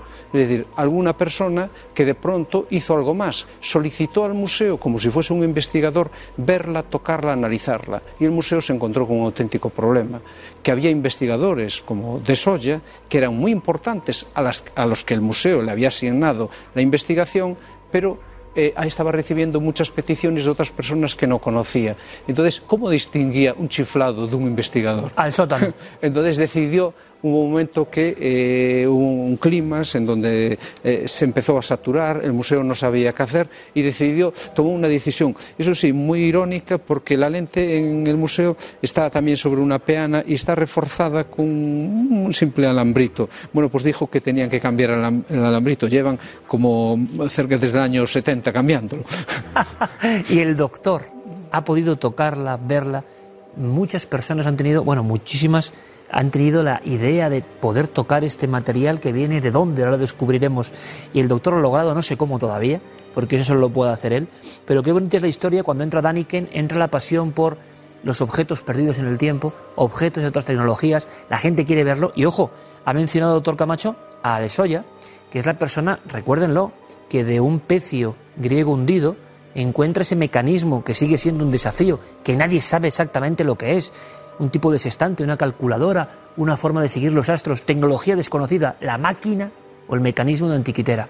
Pues este hombre no logra lo que tú has logrado, doctor, es increíble. Eh, él le había asignado el museo para que lo estudiase, pero él no se podía comprometer porque durante el año 71 y 74 se dedicó al mecanismo, única y exclusivamente. Dijo, cuando termine la publicación me dedicaré a la lente pero en ese momento fue cuando la retiró y de Soya, y aunque intentó que, le concediesen el permiso, no pudo ser y fallecería unos años después. En este tiempo solo cuatro personas la habían permitido analizarla. El último fue Robert Temple, el autor del, del Sol de Cristal, en el año 98 y bueno, yo había hecho la solicitud, tenemos el... ¿Y cómo fue el momento, doctor? Bueno, es un momento excepcional, es una sensación maravillosa, porque obviamente yo no eh, soy un simple aficionado a la óptica y todo lo que iba a hacer era corroborar los datos. Pero ahí, cuando uno lo, aprecia, esta lente obviamente fue hecho para alguien muy importante. Esta lente era aunque aquí está dañada, porque la realidad es que, claro, después. Vamos a verlo, doctor, si te parece. Vamos a ver algún detalle, porque ha sido el gran maestro Juan Villa, como no. Juan, bienvenido, compañero. Que, porque si no, aquí manipular todo esto eh, va a ser complicado, y aunque sea una producción perfecta, Juan, buenas noches. Buenas noches. Buenas noches. Vamos a ver, porque doctor, esto ya hay que observarlo un poco con la cercanía, la reproducción, por supuesto, ha tenido el original. Por cierto, estaba junto a otros objetos de poder que dan bastante miedo, pero que ahora nos contará el doctor. Quién sabe si tuvo que ver con eso. Porque era el ajuar de un rey poderoso. Los mesopotámicos tienen una tecnología que alguna todavía no se entiende, y esto es lo que revela una especie de conocimiento profundo. Pero hay detalles que quieres contarnos sobre la lente en sí para que la entendamos mejor. Efectivamente, eh, la, lente estaba junto con otros objetos. Uno de ellos es Pazuzu, que era eh, un dios protector. Y de hecho la lente se ha pensado en algún momento que podía ser un objeto decorativo y tener un efecto protector. Bueno, doctor, mm, protagonista del exorcista, tú lo sabes bien. Sin duda. Dios protector y diablo de las tempestades Ah, también. también. O sea que, mm, en fin, esa ambivalencia, ¿no? Y junto al pazuzu mítico del exorcista, esta lente. Esta lente ahora sabemos que es una lente que tiene unas características ópticas muy claras. Eh, bueno, lo primero, tiene una, una serie de rayaduras, aunque aquí puede producir una impresión muy nubosa. En su momento esto fue, eh, era eh, de cuarzo, pero la variedad de cuarzo más pura era cristal de roca. Era una lente absolutamente transparente. Es plana a un lado, además esa sensación solo se tiene cuando se toca y es maravilloso el pulido, plano y conveso. Y obviamente es una lente que concentra, tiene una- un aumento de, de- de dos, dos, tres aumentos y eh, en cualquier punto oscila las dioptrías entre 4 y 8. Pero lo importante es que cuando, cuando se ve, se observa la lente, lo primero que llama la atención es el borde. En el borde está claro que esta lente estaba con un soporte que con- seguridad era de oro. Cuando se encontró la lente, alguien inmediatamente quitó el anillo. Era Se una ve- gafa de oro, entre comillas, doctor. Sí, un monóculo. Un monóculo. Un monóculo de oro. Sí. Hace Monóculo 3.000 ro- años. rodeado, obviamente, con un anillo de oro. Eso se ve clarísimamente porque tiene una serie de desportilladuras muy claras. Fue introducido un objeto biselado, puntiagudo, donde se hizo fuerza y estalló en diferentes extremos. Pero, el ladrón se quedó con el oro sí, sin saber que el gran misterio era el cristal, ¿no? Claro, y este eh, hay que tener en cuenta que debía tener un grosor de unos 5 milímetros. Eso equivaldría a un tra- pobre trabajador con unos sueldos míseros, pues equivaldría, pues a lo mejor en aquella época, a una media docena de anillos de oro. Entonces, está claro que se le retiró en ese momento, en el momento del descubrimiento, y se le entregó al Ayar sin el, el- efecto protector, que el, anillo, en una palabra. Se ve claramente que la persona que lo hizo se tomó infinitas molestias, porque tiene a lo largo del, de- del borde eh, líneas en diagonal, en un ángulo de 45 grados, para tratar de que el anillo fuese contuviese lo más posible. Es decir, a la persona que se lo entregaba, probablemente el rey Sargón, no tenía el más mínimo interés de que la lente se cayese. Eso es lo primero que llama la atención. La lente estaba montada. Y lo segundo es que esta lente cuando no es, no es un círculo, es lo que nosotros denominamos un toroide que se ajusta perfectamente y corresponde con el estándar moderno de una gafa que sirve para corregir el astigmatismo. Doctor, bueno, estas son tus gafas, yo te las voy a dar. Oficialmente, como decimos, hay un primer cuadro, ¿verdad, doctor? De una gafa. Sí, porque bueno, en Venecia, en Murano, precisamente, y en una iglesia en Treviso, se ve, eh, es la primera representación de un el cardenal Ugone que efectivamente lleva Bueno, gafas. yo quiero decir aquí que el doctor Camacho es una persona, eh, como buen sabio, es humilde.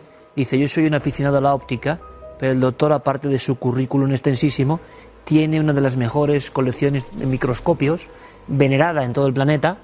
Es alguien que sabe un poco, ¿eh? sinceramente. Entonces, se queda un poco extasiado, como nosotros ahora conociendo la historia, porque la pregunta que se hacen nuestros amigos, estoy seguro, es, doctor, ¿qué hace un monóculo de oro 3.000 años antes de el conocimiento óptico? No nos extraña en ese caso que Daniken dijera si esto era de otro mundo, porque aunque sea humano nos parece de otro mundo. ¿Cómo es posible ese salto? ¿Quién podía ser ese rey? ¿Para qué se empleaba? Y tú incluso lo conectas con algo que pone los pelos de punta, y es que curiosamente pasa en un punto del planeta muy especial, no solo por el Pazuzu, sino porque ya había un conocimiento incluso de los astros. Ah, y hay sí. quien se ha preguntado si las personas que forjaron, hicieron, pulieron esto, lo emplearon para otras cosas, doctor. Por Es que- ejemplo, mirar el cielo. Eh, bueno, eso es interesantísimo porque en la otra teoría, independientemente de que este cristal probablemente fue adaptado a un monóculo, si había tecnología para hacer este cristal, obviamente lo había mucho más fácil hacerlo circular. El toroidal no es nada fácil. ¿eh? El artesano que hizo esto era un artesano extremadamente hábil, No invirtió sencillo. muchísimo tiempo.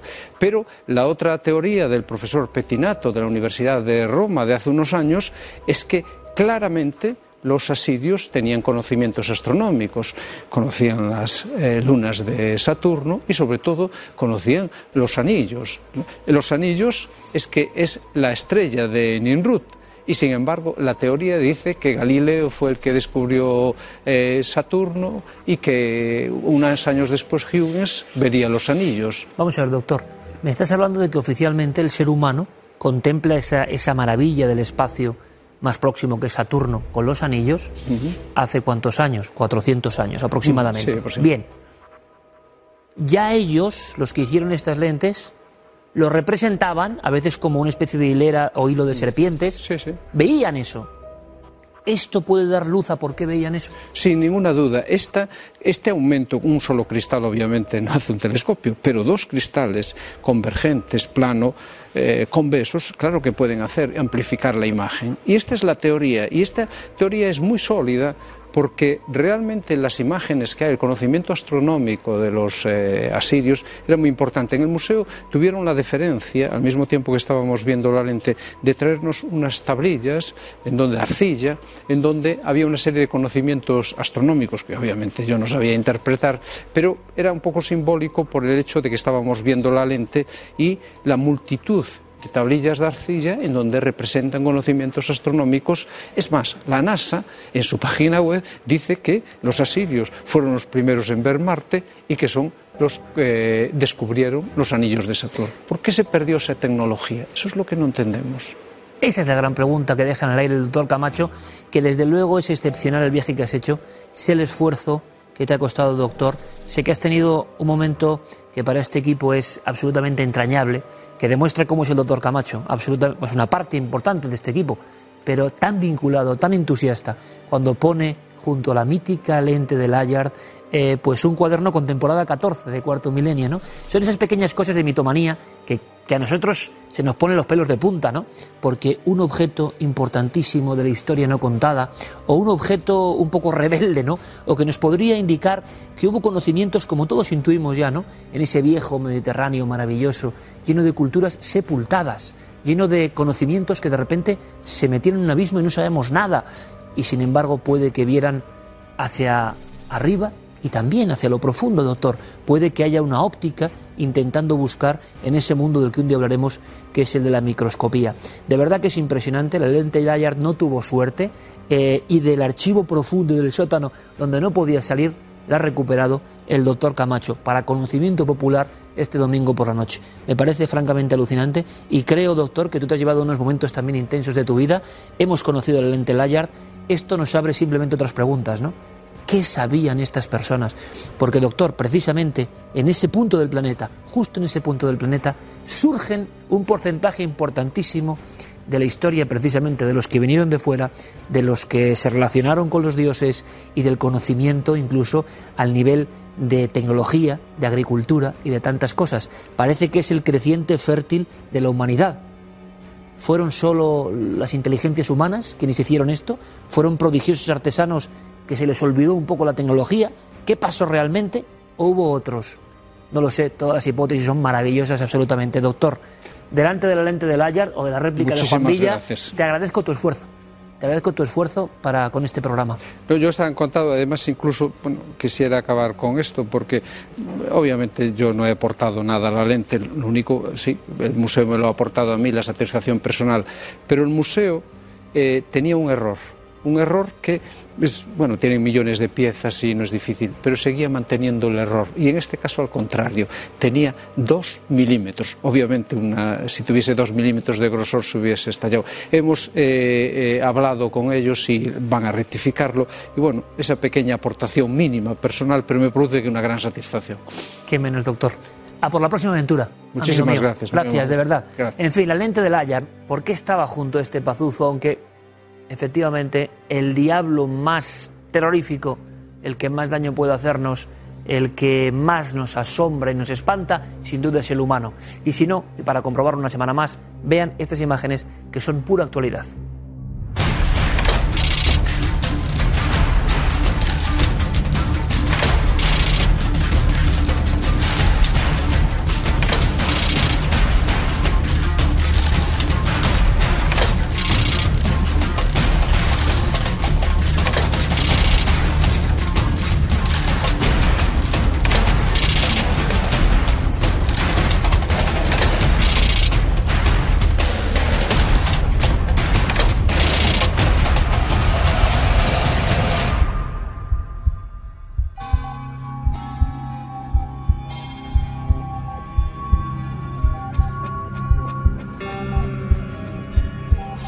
Hay momento más angustioso en la vida de un ser humano que cuando tiene que acudir directamente a un hospital, a un centro de urgencias eh, con auténtico peligro. Cuando toda nuestra vida ordenada, toda nuestra vida donde supuestamente nunca pasa nada, de pronto se quiebra. Es como darse de bruces con la realidad. La realidad es ir por el fino hilo del funambulista, pero nadie nos lo cuenta y nosotros mismos no queremos verlo. Todos los accidentes, todas las desgracias, pues le pasan a otros, ¿no? ¿Cómo no va a pasar a mí? Y entonces se nos queda esa cara que a todos se nos ha quedado alguna vez como de incredulidad, de cómo me está, oiga, cómo clamamos incluso, ¿cómo me pasa esto a mí? El azar de la vida es esa lotería de la que hemos hablado alguna vez permanentemente en, en rodaje. Y entonces cuando llegamos a un hospital necesitamos al ángel de la guarda transfigurado o disfrazado de ciencia, que es el médico, pero que en el fondo con su bata blanca sigue teniendo ese simbolismo. El individuo que te va a curar, que te va a salvar, que te va a poner la tirita en esa quebradura en tu vida, que va a hacer que tus peores horas sean mejores si es posible. Yo la experiencia que tengo con los médicos, mmm, pues ha sido increíble siempre, siempre, tengo que decirlo. Y aprovecho una vez más para mandarles un abrazo a todos los médicos, sea cual sea su centro, sea cual sea su localidad o país, luchando por sus enfermos. Y con qué dedicación, y con qué sacrificio, y muchas veces con qué vocación, con qué sonrisa, cuando uno tiene que pasar por un familiar, por, por uno mismo, por, algún trance de este tipo, yo salgo, no sé ustedes, con la sensación de decir, mi trabajo, el mío, que muchas personas gratifican y les gusta, no tiene ninguna importancia, tiene importancia cero, de verdad, no es humildad falsa, es, es que ¿qué tiene que ver eso?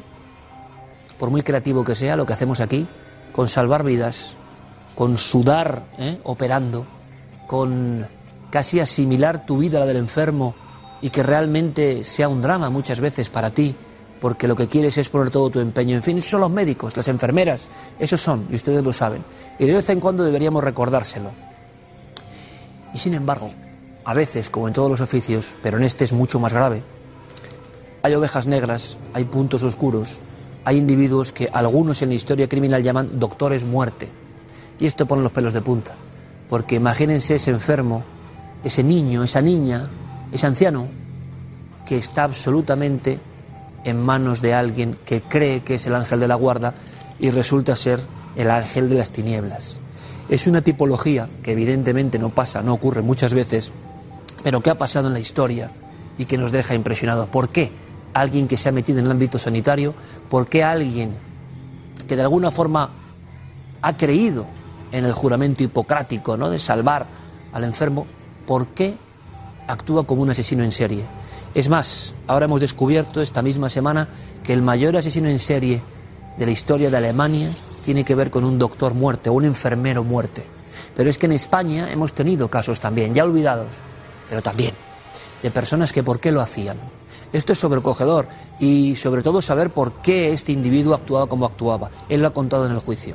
Nos va a permitir ahondar en un tema absolutamente tabú y como digo con el respeto máximo precisamente eh, para el gran gremio de los médicos, enfermeras, enfermeros que salvan tantas vidas quizá ahora mismo, ¿no? en este mismo minuto. Pero a veces pasan estas cosas. Queremos saber por qué. ¿Qué hay en el cerebro? ¿Se puede perfilar a uno de estos individuos precisamente para salvarnos de ellos, ¿no? si es posible? Vamos a saber qué ha pasado en Alemania. Allí hay auténtica consternación. Como digo, asesino en serie, ángel de las tinieblas, doctor muerte.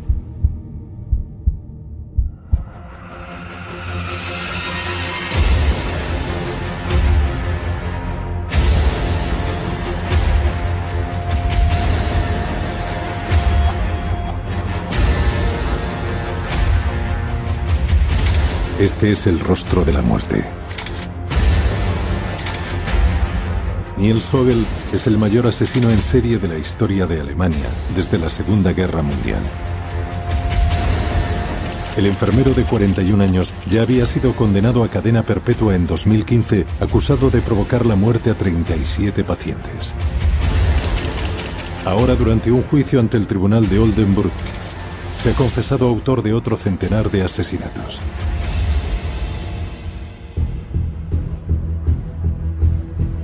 Todas las víctimas estaban ingresadas en las unidades de cuidados intensivos de dos hospitales alemanes en los que Hogel desempeñó su labor profesional entre los años 2000 y 2005. La Fiscalía le acusa de suministrar dosis letales de medicamentos con el objetivo de inducir fallos cardíacos y colapsos respiratorios a los enfermos. Cuando la crisis se desencadenaba, el responsable del agravamiento acudía rápidamente y simulaba practicar exhaustivos trabajos de reanimación que rara vez terminaban con éxito.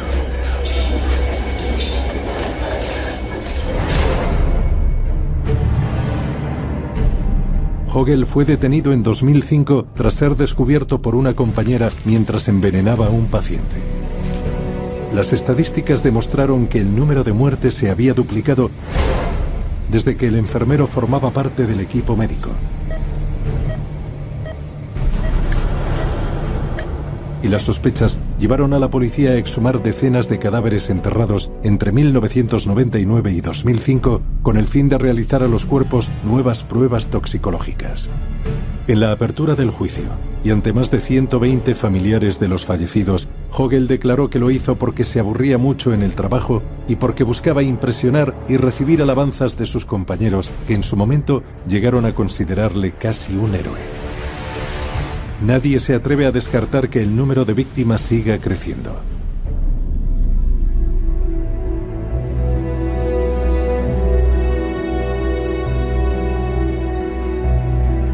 Mientras tanto, la sociedad alemana y el mundo entero se preguntan qué mecanismos mentales llevan a un profesional de la medicina a provocar un incesante goteo de asesinatos entre sus pacientes. ¿Por qué matan a aquellos que deberían salvar vidas? ¿Cómo actúan los doctores de la muerte?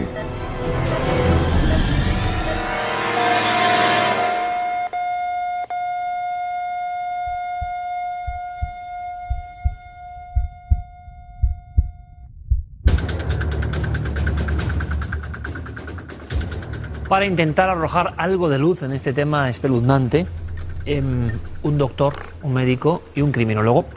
Eh, doctor Pertierra, buenas noches. Buenas noches, Iker. Vicente Garrido, buenas noches. Hola, buenas noches, Iker. Por cierto, Vicente, que has hecho perfiles, ¿no? De todo tipo de mentes criminales. Yo no sé si hay un arquetipo, ¿no? O casi un patrón para un asesino diferente.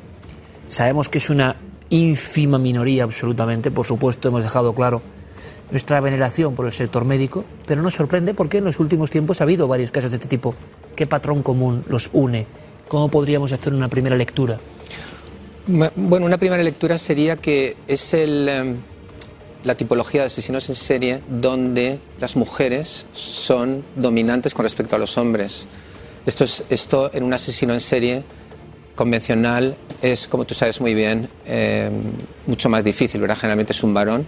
Aquí aproximadamente los porcentajes estamos hablando de un 60-40 a favor de las mujeres y a pesar de que en efecto hay doctores asesinos, dominan más eh, las enfermeras o auxiliares de clínica. Es decir, que si hablamos del escalafón médico, estamos hablando de aquellas personas que están mucho tiempo en contacto con los pacientes. Yo creo que esta es una de las claves que posteriormente vamos a desarrollar. Por supuesto, los médicos atienden a los pacientes, pero los que están horas cuidando de sus necesidades, los problemas que puedan tener, etcétera, son los, eh, los enfermeros o enfermeras.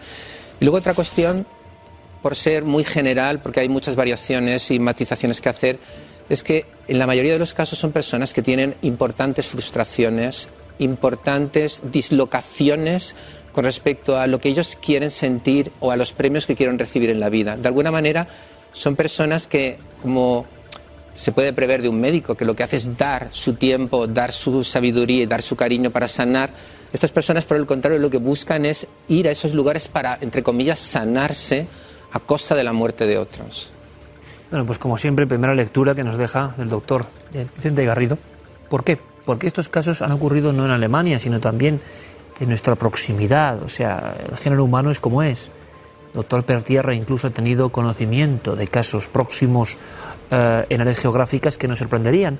En España hubo varios escándalos repentinos. Eh, decías, doctor, que desde el principio nos comunicabas viendo el reportaje desde el principio del tiempo eh, hay, un, hay una especie de, sensación profunda en algunos seres humanos de jugar a ser Dios, de ser el, administrador de la vida, ¿no? Y eso es lo que motiva quizá estas acciones tan Evidentemente. despreciables, ¿no? Sí, sí, evidentemente, Iker. El poder jugar con la vida y la muerte de las personas, y digo jugar entre comillas, poder dominar el poder de la vida y el poder de la muerte hace que una persona en un momento determinado desequilibrada, pues eh, se pase ese nivel y decida quién vive y quién no vive. Como estos ángeles de la muerte, esos asesinos en serie que a fin de cuentas eh, son, en un momento determinado eh, mm, maten a aquellas personas que están a su cargo y que realmente lo que debe intentar cualquier profesional sanitario, intentar mejorarlo. En cambio, hacen todo lo contrario, lo asesinan. De hecho, a lo largo de la historia ha habido casos y, por ejemplo, el primero que se condenó, el primer asesino en serie, el primer ángel de la muerte, está en Francia, en 1823, guillotinado, eh, el doctor Castain, el, donde en un momento determinado, por el tema económico, eh, mata a dos hermanos eh, que en, un momento determinado, como digo, eh, por el tema del dinero, primero mata a uno y después eh, asesina al segundo con morfina. Los asesinos en serie también, curiosamente, no eligen al azar esas medicaciones, utilizan una serie de medicaciones para no ser descubiertos. Y de hecho, muchos de ellos son descubiertos muchos años después de que hayan comenzado su terrible historia de, de asesinato. Y eso es lo inquietante, ¿no? Es más, eh, hay un argumento que nos parece increíble, que es por qué mata este asesino alemán ahora. Luego el doctor nos va a contar algo que pone los pelos de punta de lo frívolo, ¿no? Que a veces es el motivo, y es uno que me ha dejado impresionado en la documentación del doctor Pertierra. Pero Vicente es curioso porque este tipo de asesino en serie tampoco consigue esa satisfacción primaria que nos has contado tú muchas veces. Posee el cuerpo del otro, por desgracia abusa sexualmente, o la- es otro tipo de muerte, Así es. es más silenciosa, más refinada, más, más, más mezquina, ¿no? Sí, así es. Hay un elemento común, como ha dicho muy bien el doctor Pertierra, que es esa sensación de poder. Esa sensación de poder es característica de todo asesino en serie, porque de un modo u otro estás dominando el azar, estás venciendo la fuerza de la naturaleza, la voluntad divina, lo que tú quieras, y tú ocupas el lugar primigenio en la cadena alimenticia, por así decirlo, de la que va a vivir esa persona. Tú eres quien puede decidir si esa persona va a seguir viviendo o no. Pero aparte de eso, como también ha comentado en este ejemplo, hay una serie de motivaciones que pueden ser complementarias. Por ejemplo, él ha hablado de un móvil económico, puede haberlo.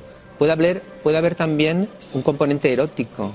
Por ejemplo, una pareja en Michigan de enfermeras, Graham y Booth, tuvieron una relación lésbica y eh, mataron a cinco pacientes, eh, sofocándolos, pacientes mayores, sofocándolos con una toalla, porque obtenían un placer sexual vinculado con este hecho. Después de esto, en ocasiones buscaban una habitación vacía para tener relaciones sexuales. Aquí el componente Sí, esa relación siempre turbia, ¿no? En muchos de los casos de, de la asesinos muer- sádicos, de la muerte y del sexo, ¿no? Y efectivamente, entonces contestando a tu pregunta, eh, que es muy importante, aquí no se produce esa manipulación, ese dominio, ese, ese hacer lo que quiero con el cuerpo de la otra persona, pero sin embargo hay un elemento que de alguna manera suple ese trato y es el hecho de que tú puedes ir administrando de una manera subrepticia y a tu voluntad diferentes dosis que provoca determinado tipo de síntomas de sufrimiento.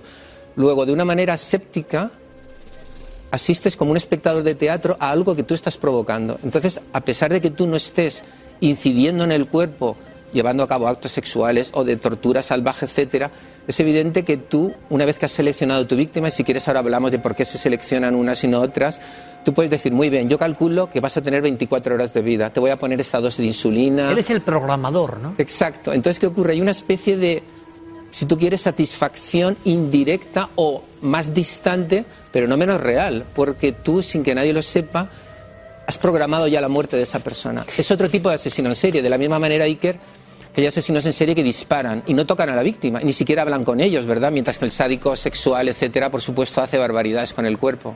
Em, es increíble, eh, doctor. eh, bueno, doctores han dejado una, una cuestión en el aire de esta noche de domingo, un poco desazonador todo esto, pero es ¿por qué eh, eligen unos y no otros? Porque alguien puede decir, la mala suerte que puede rodear la vida, la incertidumbre, lo hablábamos viendo el reportaje.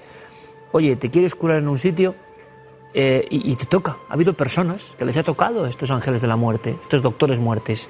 Es alucinante, ¿no? pero pasa a veces. ¿Por qué? Eh, ¿Qué veían en esas víctimas? ¿Y cuál fue el detonante, el momento en que variaron? ¿O fueron ya con la idea preconcebida? Yo decía, doctor Pertierra, que lo del caso este de Uruguay es que me has dejado, eh, o sea, porque ya es insultante, ¿no? Que alguien diga que se aburría y por eso mataba, es insultante. Es insultante cualquier acción de un asesino, pero por aburrimiento.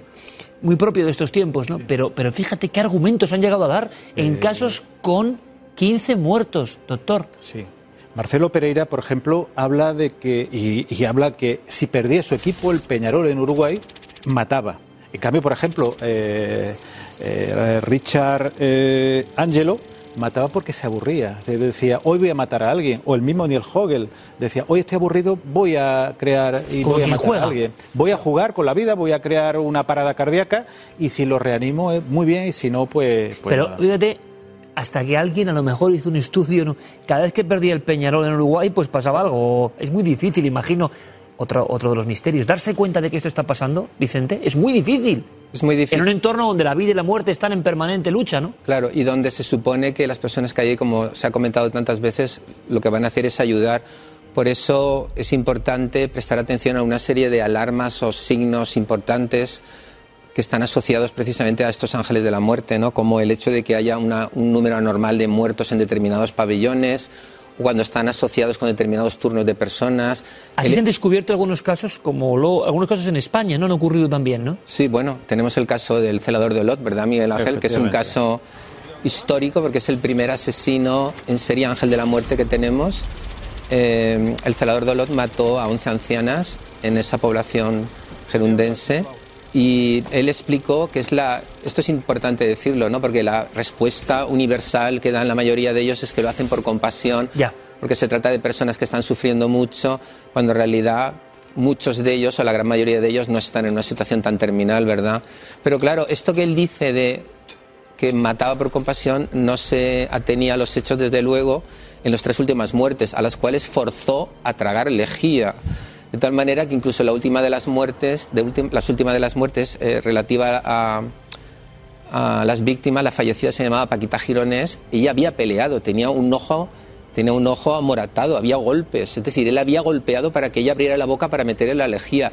Claro, eso no se compadece con la idea de que está Un sufriendo. buen samaritano, que, que es como él se presentaba, ¿no? Exacto, entonces, ¿qué es lo que ocurre? Lo que ocurre es que en este tipo de personas se puede dar el aburrimiento, se puede dar ese sentimiento de poder y de control, y también que algo, que está muy asociado con algunos de ellos y que también aparece en el caso del asesino en serie alemán, es la idea de recibir reconocimiento, la idea de yo enfermo, ¿verdad Miguel Ángel? Yo enfermo a la víctima y cuando esté a punto de morir y nadie se dé cuenta, en mi turno, yo toco la alarma y sé en ese momento que tengo probabilidad de salvarla. Lo que ocurre es que, claro, muchas veces esto no ocurre, ¿no? Y no la salvas. Es como un, es un Pero héroe. como un juego. Sí, sí, él juega como un héroe. Voy a producir una parada cardíaca. De hecho, Neil Hogel, por ejemplo, él decía que no quería matar a los pacientes, simplemente quería provocarle algún problema y él salir como héroe, que lo llamasen a él en su turno.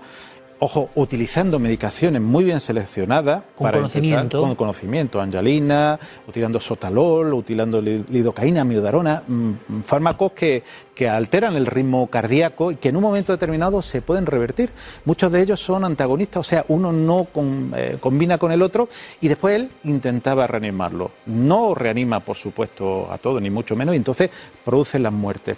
Pero ya digo, eh, este hombre que he comentado antes, Richard Angelo, hacía exactamente lo mismo, se aburría, él quería el reconocimiento, era una persona con una autoestima muy baja y entonces al tener esa autoestima tan baja, lo que intentaba es que el reconocimiento, el, el funcionar como un héroe, el que todo el mundo reconociese que fuese un Doctor, héroe. qué clave, ¿no? Sí. Autoestima baja, una enfermedad de nuestro tiempo, evidentemente, una situación que se da porque hay estudios que hablan de que estamos en la época más narcisista de todos los tiempos y se necesita el reconocimiento de los otros, aunque sea en el entorno más inmediato, para sentirse alguien. Pero fíjate, Iker, de nuevo, lo digo porque parecen que sean asesinos en serie muy diferentes a los convencionales y en realidad se pueden establecer paralelismos. Lo que ocurre es que aquí lo que varían son las formas, porque el contexto es muy diferente. No se trata de un cazador que va por las calles, ¿verdad?, buscando víctimas o que penetra en las casas como Richard Ramírez, que hablamos de él aquí hace ya bastantes temporadas.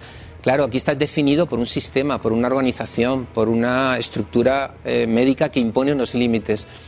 Por ejemplo, la necesidad de reconocimiento. Hay asesinos que matan por la necesidad de reconocimiento, por el hecho de ser famosos, por el hecho de que se hable de ellos. En España, sin ir más lejos, el asesino de la baraja, si recuerdan nuestros espectadores quizá más veteranos, aunque no fue idea suya, pero cuando salió en la prensa que, una, que un naipe estaba junto, junto a un cadáver, pues se le ocurrió dejar su, su naipe. ¿Por qué? Para que la gente le reconociera como alguien importante. ¿Por qué? Porque es una vida de fracaso. Cuando tú buscas un reconocimiento es porque con tu vida no estás muy, muy eh, insatisfecho. No sé si porque la autoestima está baja o porque tienes una gran autoestima, pero necesitas que te la reconozcan, que en definitiva estamos hablando también del narcisismo, ¿verdad? Porque hay veces que tú te crees muy importante y entonces te enfrentas al mundo porque el mundo es muy injusto. Y con respecto a las víctimas, Iker, yo tengo la opinión, por el estudio que he hecho de los asesinos en serie ángeles de la muerte, que las víctimas son de tres tipos. Una, son víctimas que están asociadas con algún tipo de prejuicio, estereotipo o razón personal por lo cual el sujeto las odia. Por ejemplo, viejas que están dando entiéndase el sentido en el que lo estoy diciendo, poniéndome, como lo, lo diría él, poniéndome ¿no? un poco en la cabeza del sujeto. Viejas que están dando todo el tiempo la lata, que nunca hay manera que puedan dormir, que siempre están llamando el pulsador. Molestas para el asesino. Eh, ¿no? molestas. Otro tipo de personas que por algún motivo, porque sean de un color determinado, de una raza determinada, porque algo en sus vidas las haya prejuiciado, y luego por razones más profundamente psicológicas. Por ejemplo, el mayor asesino en serie de la historia de Los Ángeles de la Muerte, que fue Harold Shipman, un médico que mató desde los años 70 hasta bien entrado en los 90 y que, un, y que un comité desarrollado por el Departamento de Salud del gobierno británico le adjudicó 235 muertes. Y nadie lo detenía porque no. No, es que él hacía parecer que eran muertes eh, naturales. Claro, que este es el, el Claro, juego de es el estos asesinos. juego. El doctor Muerte, el doctor Shipman, el, el, entre comillas arte, por decir alguna cosa, es que eh, hacía pasar a todo eh, su enfermo como muerte normal. Incluso una de las cosas que puso en investigación es que incineraban a todos sus cadáveres. Siempre hay una clave que hace que, lo- Pero- que las personas, eh, o lo- en estos casos los sanitarios, empiecen a ser investigados, porque aumenta el número de muertes en su turno, porque hay- su poder económico él empieza a aumentar eh, muy mucho. Por en un momento determinado ocurren muchos códigos azules que le llaman en Estados Unidos cuando hay una parada cardíaca. Pero ¿por Entonces, qué sube el, el esto económico de una persona? Claro, porque por ejemplo hay un, roban- un señor, no, ¿qué va? Todo lo contrario. Eh, John Bodkin Adams eh, consiguió y no fue culpado. El caso es que eh, ha sido incluso juzgado en 1957, no fue condenado, pero se le atribuyen 163 asesinatos. Pero el, su poder económico es que consiguió que 132 personas, ancianitas precisamente, le pusieran en su testamento como único eh, eh, mm, eh, beneficiario. Pero, O sea, una, una relación entrañable. Claro, con- el doctor Chimban, por ejemplo, eh, obtuvo lo mismo. Incluso su, eh, eh, su, eh, su mujer, el, eh, su viuda, tuvo que devolver joyas a petición de la policía, entre ¿Por qué comillas. se las daban? Porque se las daban. Solicitaba, porque entre ellos muchas veces utilizan medicamentos que mm, le hacen eh, volverse adicto. En Pero- este pero caso. en el caso de Shipman, el caso de Shipman, eh, la motivación fundamental no era el lucro. No. No era el lucro. Es verdad no. que algunas veces Sí, le sí. habían regalado cosas. Él metió la pata porque solo con la última de las víctimas, él, hiz- él- él adulteró el testamento de la última de las víctimas y se legó a sí mismo, entre comillas, más de 300.000 libras, cosa que su hija nunca pudo entender. Pero el caso del doctor Shindman es interesante por el tipo de víctima que eligió, que eran todas ancianitas. Él había trabajado en una clínica, pero luego fue un médico rural, trabajó en Yorkshire luego en Manchester, y él atendía, por así decirlo, en un ambulatorio. Entonces eran mujeres mayores, pero no en absoluto terminales, que iban a su consulta. Entonces, en un momento determinado, él decía, mire, voy a hacer un seguimiento y voy a ir a su casa, porque le voy a administrar pues una sustancia que le va, le va a ayudar y a mí no me viene mal acercarme y se la, y, y se la doy. Entonces le administraba morfina, un derivado de o derivado de la heroína, en definitiva, que las dejaba muertas y luego decía a sus familiares, mira, le ha dado un ataque cardíaco, o si no había nadie se marchaba y la mujer quedaba ahí muerta. Pero es muy interesante porque la madre de Harold Shipman murió eh, de cáncer eh, con dolores terribles y él de niño vio cómo le inyectaban continuamente morfina y no sirvió para nada. Entonces, eh, una hipótesis que yo creo que es muy interesante es que él mató porque él consideraba injusto que tantas personas lleguen a una, vejez en unas condiciones de salud, mientras que su madre murió relativamente joven con una situación de gran sufrimiento. Como una venganza. Como una manera de protestar frente al mundo. Entonces, él utilizó aquello que vio durante tantas horas que se le daba a su madre asociado con el dolor, que era la morfina, utilizó esa morfina que había acompañado el sufrimiento, aunque en este caso era para paliarlo, pero que de alguna manera había poblado su imaginación infantil y sus vivencias con su madre, la utilizó para matar a aquellas mujeres que, entiendo yo, a diferencia de su madre, llegaban a una vejez prolongada. Luego, en este caso, el, digamos, la selección de la víctima está, muy vincul- está más vinculado con aspectos que han traumatizado al asesino. Una- de las cosas importantes que, que ha dicho el protestar. Por ejemplo, hay un caso, Donald Harvey, igual que otros, bueno, cercanos que ahora mismo están todavía sus dice que lo que hacen para protestar contra su nivel superior, si es enfermero, para protestar contra los médicos. De hecho, Donald Harvey decía, yo los mato si de todas formas los médicos no va a venir, no le va a dar tiempo para, para poder resucitarlo. O sea, ellos lo mataban. Entonces, esa es otra forma, protestar contra Pero el doctor, sistema. ¿cuántos casos ha habido de este tipo que se tengan filiados? Es que Muchísimo. lo que asombra es muchísimo. Donald Harvey 54 crímenes confesó. Pero es que el- una de las cosas también importantes que se le atribuye, por ejemplo, hay un enfermero llamado Cullen, el que se le atribuyen 800 casos de asesinato. Desde luego el que Sí, está lo que más filiado es Shipman. pero sí. eh, Cullen, el, el- no, el hospital San Barnabas, se le atribuyen 800. Sí, lo- Normalmente siempre se le atribuyen muchísimos más casos Sí. de los que realmente le Pero, pueden- pero realmente, el, digamos, el maestro, entre comillas, el que tiene el récord, son Shitman, reconocido 236. siempre personas mayores habitualmente. Que la, no pueden- mayoría, la mayoría de las víctimas son personas mayores. En todo caso, hay niños, pero niños son la minoría. Eh, la edad media de, las- de los asesinos suelen tar- suele estar en torno a los 40 años. Pero sí, los preferidos son personas mayores porque son las personas más molestas, las que dan más trabajo, las que tienen menos probabilidad de defenderse frente a una supuesta agresión, las que suelen tener además otro tipo de patologías mentales que les hace más difícil reconocer o identificar cuando están recibiendo una pauta inadecuada y porque también se espera de las personas mayores que en algún, momen- en algún momento se tienen que morir, ¿verdad? Con lo cual es más fácil dar gato por liebre. Bueno, tiene 84 años, bueno, pues si hemos tenido la desgracia de que alguna, alguna constante vital ha fracasado, pues es más No fácil llama la eso. atención, ¿no? Claro, no, no es lo mismo que, que muera una persona de 40 Y aquí el años. problema, doctor Bertierra, es que muchos doctores como tú piensan que, eh, dejando clarísimo que esto es un porcentaje ínfimo, que puede haber muchos más casos que no se han descubierto. Claro, por una sencilla Pues un razón. iceberg un poco, ¿no? Es como un iceberg. El- eh, vemos una serie de casos, pero posiblemente haya mucho más. ¿Por qué? Porque eh, estos casos no se descubren el primer año, sino lo que dice, 20 años, 20 y tantos años, 15 años, el caso Se de... descubre la trayectoria luego. Claro, de Schogel, por ejemplo, son muchos años. Desde él entra en una clínica y en los seis meses que entra en la clínica empieza a, a- a matar. Se tira una decena de años matando a, personas. Y de hecho tampoco se saben. Ahora eh, lo habían condenado por eh, dos casos de homicidio tres casos de intento de, de asesinato y ahora está entre 70 y 106 casos re- repartidos y enterrados por, a lo largo de, de Polonia, de Alemania, de, incluso de Turquía. ¿Y España? Sería la última pregunta para los dos. Es decir, ¿tenemos sensaciones de que hay otros casos, aparte del de Olot, que están ahí investigándose, o que pudiera haber más en ese iceberg, por desgracia? Desgraciadamente hay más casos, de hecho hay un caso incluso subjúdice en la provincia de, Madrid que, bueno que se está investigando, incluso como las películas, para poder cazar a la ahora mismo imputada o, que todavía no ha sido condenada, incluso pusieron cámaras de televisión donde la está, recono- eh, está recogido de que por lo visto entró en un momento determinado al eh, 15.40 y a las 15.47 fallece eh, por una serie de como si te visita la guadaña, vamos. Claro, la guadaña. Y de hecho, en uno de los casos eh, mm, fue tan llamativo que pidieron hacer un escáner para comprobar si había aire o no en el sistema circulatorio, donde no debe haber existir aire, y comprobaron que había aire. Alguien le había inyectado aire.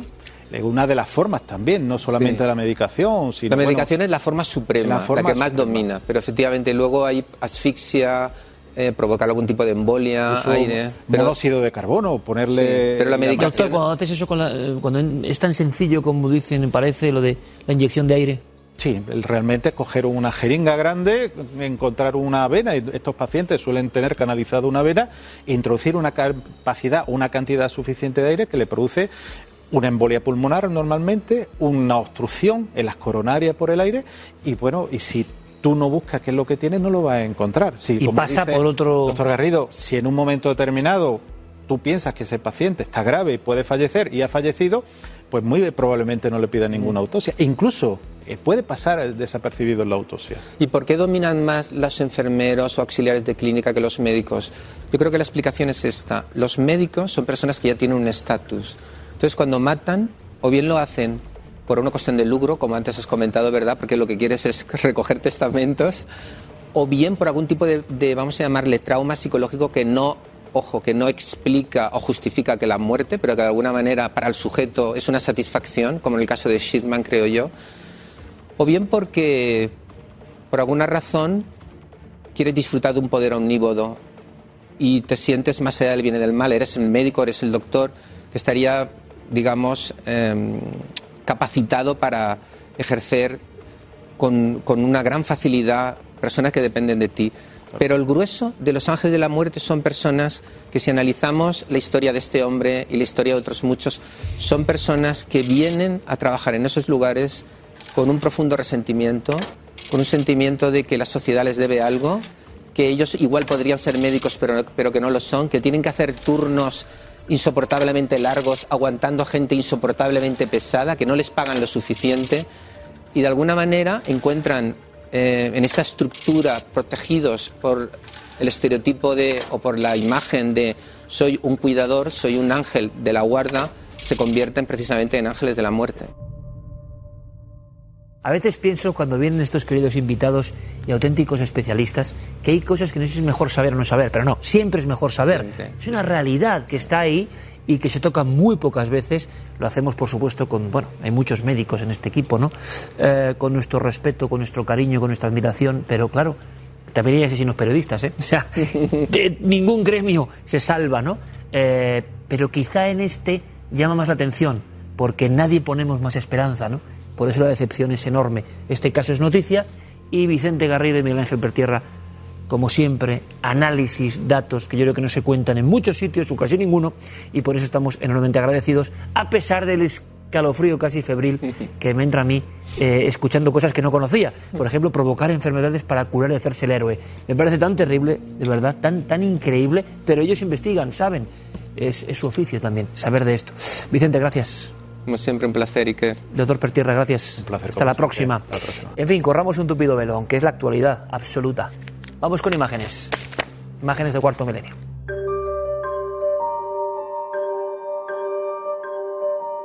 Comenzamos las fotografías de los espectadores en París. Qué mejor lugar, ¿verdad? Y la Torre Eiffel de fondo. Pero abajo hay algo que no tenía que estar. María Isabel Lois nos dice pues, que estuvo pasando unos días eh, en el norte de Francia y que también hizo un tour nocturno por París, viendo la Torre Eiffel. Hizo varias fotografías, además hay puntos desde donde se toma perfectamente toda la torre y intentó hacer que, que saliera toda y que se viera toda la noche parisina. ¿Y qué es lo que captó? Pues algo que había debajo y que no sabemos hasta qué punto pues podía estar proyectado desde algún sitio o ha sido una simple pareidolia. Lo cierto es que se ve un rostro, se ve una cara. Hemos intentado averiguar. En este momento no hay ninguna proyección. Eh, en París todavía las luces de Navidad no se han empezado a activar, que ya sabemos que a veces hacen juegos de luces, sonido en esta, en esta torre, pero en este caso ha sido la pura casualidad la que ha recreado un rostro justo debajo de toda esta mole de hierro. Ahí lo tenemos. Se ve perfectamente. Guillermo de León, por si acaso, nos ha sacado esta secuencia donde se ve, se ve, vamos, lo voy a señalar, pero es que se ve a primera vista. Estos serían los ojos, esta sería la nariz bastante gruesa, esto sería el óvalo de la cara, incluso aquí parecen las cejas, el resto del rostro y lo que sería pues parte del cuerpo. La verdad que se ve perfectamente. Guillermo lo que nos dice que después de mucho intentar averiguar si lo que les decía al principio, si era una proyección de algo o si se estaba grabando una película, un spot, algo que pudiera estar proyectándose en el suelo parisino, debajo de la torre, ha llegado a la conclusión de que no, de que simplemente las luces, las sombras, la noche, la oscuridad han recreado este rostro. ¿Se les parece a alguien que tenga que ver con París? A lo mejor teníamos que investigar por ahí y lo seguiremos haciendo. Nos vamos con otra imagen. En este caso nos vamos hasta Segovia. Allí estuvieron unos televidentes, Sara y Tomás. Eh, nos dicen que hicieron una visita al Alcázar de Segovia y que esta precisamente es el dormitorio de la reina. Hicieron varias fotografías en las que no salió absolutamente nada extraño, pero cuando van a ver las imágenes en el ordenador se dan cuenta de que entre medias de algunas de ellas aparecía un rostro, el rostro de una niña. Nos dicen que ellos no se dieron cuenta de que allí hubiera, hubiera ninguna niña, ni había ninguna visita que ellos hicieran con niños en su grupo, que no iban niños en la visita. Y que salió este rostro femenino que se ve perfectamente, está como de perfil, ¿verdad? Incluso parece una imagen antigua, una imagen que no es de nuestro tiempo por el peinado de esa pequeña, si es que es el peinado que llevan. También hemos pedido a ver si en ese lugar de alguna forma se ha podido reflejar pues no sé, algún cuadro que hubiera en la otra parte de la instancia o que hubiera un cristal, un espejo que haya hecho ese juego de luces y de sombras. Pero los análisis de Guillermo León la verdad es que no son muy concluyentes. Él se pregunta lo mismo que yo, ¿es una imagen de alguna pintura o cartel del recorrido expositivo o reflejo de alguien que pasaba? Parece incluso alguien como de otra época. Pues lo que yo les decía, más o menos. Ahí está, esa niña esa niña que parece estar mirando al infinito, al más allá, en la cámara de la reina, tal vez era una de las hijas, tal vez vivía allí, tal vez era su estancia, o tal vez es simplemente un reflejo de un cuadro, de una obra de arte, de algo que se está exponiendo. Bueno, pues a ver si nos pueden ustedes ayudar. Si son de Segovia, si están en el palacio, ya sabemos que hay muchos vigilantes de estos sitios con historia que nos siguen. Por favor, que recorran esa instancia. Si puede ser de noche, que nos envíen esas fotografías para ver si así podemos averiguar qué es lo que ha salido en ellas. Ya saben que hay varias vías de contacto donde nos pueden enviar todo aquel material que desean que analicemos. A través del correo electrónico cuarto milenio arroba cuatro punto com. También en las redes sociales ya saben que estamos en todas. Nos tienen que seguir a través de Nave del Misterio y un teléfono de WhatsApp por si quieren directamente enviarnos la imagen que acaba de salir en su dispositivo móvil. 683-144-183. Gracias, como siempre, por ese seguimiento en las redes sociales que tenemos cada semana.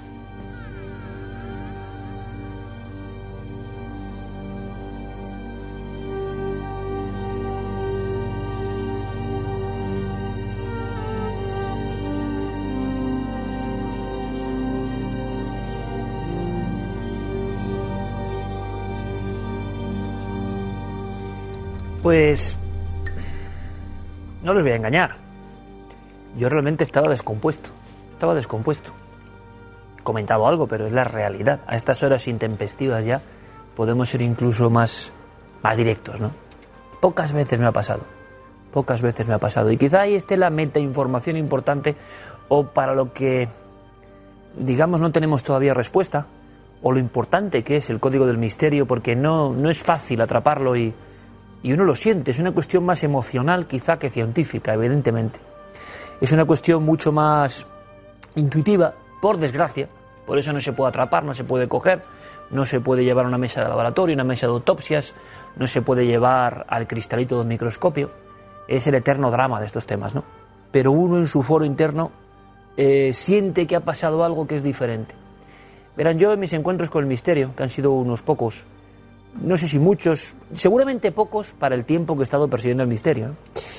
Pero, por ejemplo, cuando yo tuve la oportunidad de ver un ovni y me moriré o trascenderé o viajaré a otros mundos, o no, porque a lo mejor nos dan la píldora de la semi-inmortalidad, quién sabe, pero haré ese viaje absolutamente convencido de lo que yo vi una noche de junio del 2013.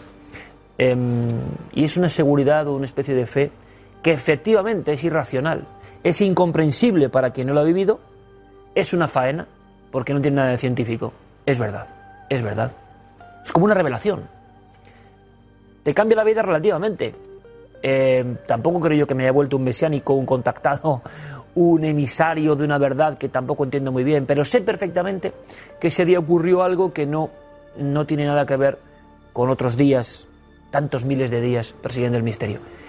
Y a otro nivel, tuve un susto como pocas veces en esta emisión de Milenio Live que ustedes saben que hacemos eh, lo hemos repetido por activa y por pasiva los viernes en YouTube. Eh, y es que fue así.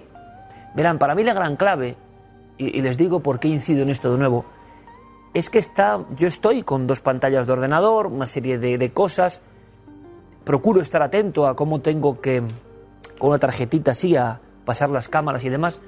No es fácil para mí, porque es como si estuviese haciendo ahora el trabajo de mi amigo Camilo Rey, es decir, el complejísimo mundo de realización a pequeñísima escala y al mismo tiempo contando las cosas, ¿no? Pero para mí es muy divertido, es muy divertido explorar. Entonces, ¿qué ocurre? Que no estás con la atención al 100%, está conectando con Carlos, estoy viendo qué, imagen voy a meter. Y lo que sí les digo, y les doy mi palabra de honor, es que, em, y no me ha pasado nunca, es decir, quien no nos conozca dirá, "Oh, este le pasa. No, no nos ha pasado nunca. Es más, habitualmente no pasa casi nada, ¿no? Y en todo caso, a posteriori, hay unas grabaciones o hay unas si- sincronicidades. Eso es lo acostumbrado. Y pasó lo, lo no acostumbrado. Y es que en esa emisión yo siento un escalofrío, pero, pero se lo digo como lo, lo- ¿Qué quieren que les diga? Es que fue así, un escalofrío más incomprensible, porque no tenía nada que ver con lo que estaba pasando. Es más, no era un caso especialmente dramático, no era un caso especialmente terrorífico, eran estos chicos del Molar que ustedes han visto, un accidente, eso sí, pero nada... En fin, tenemos ya cuero duro en la piel, ¿no? Del misterio. Y lo que me estoy viendo a preguntar es por qué mi conciencia detectó algo irracional por completo.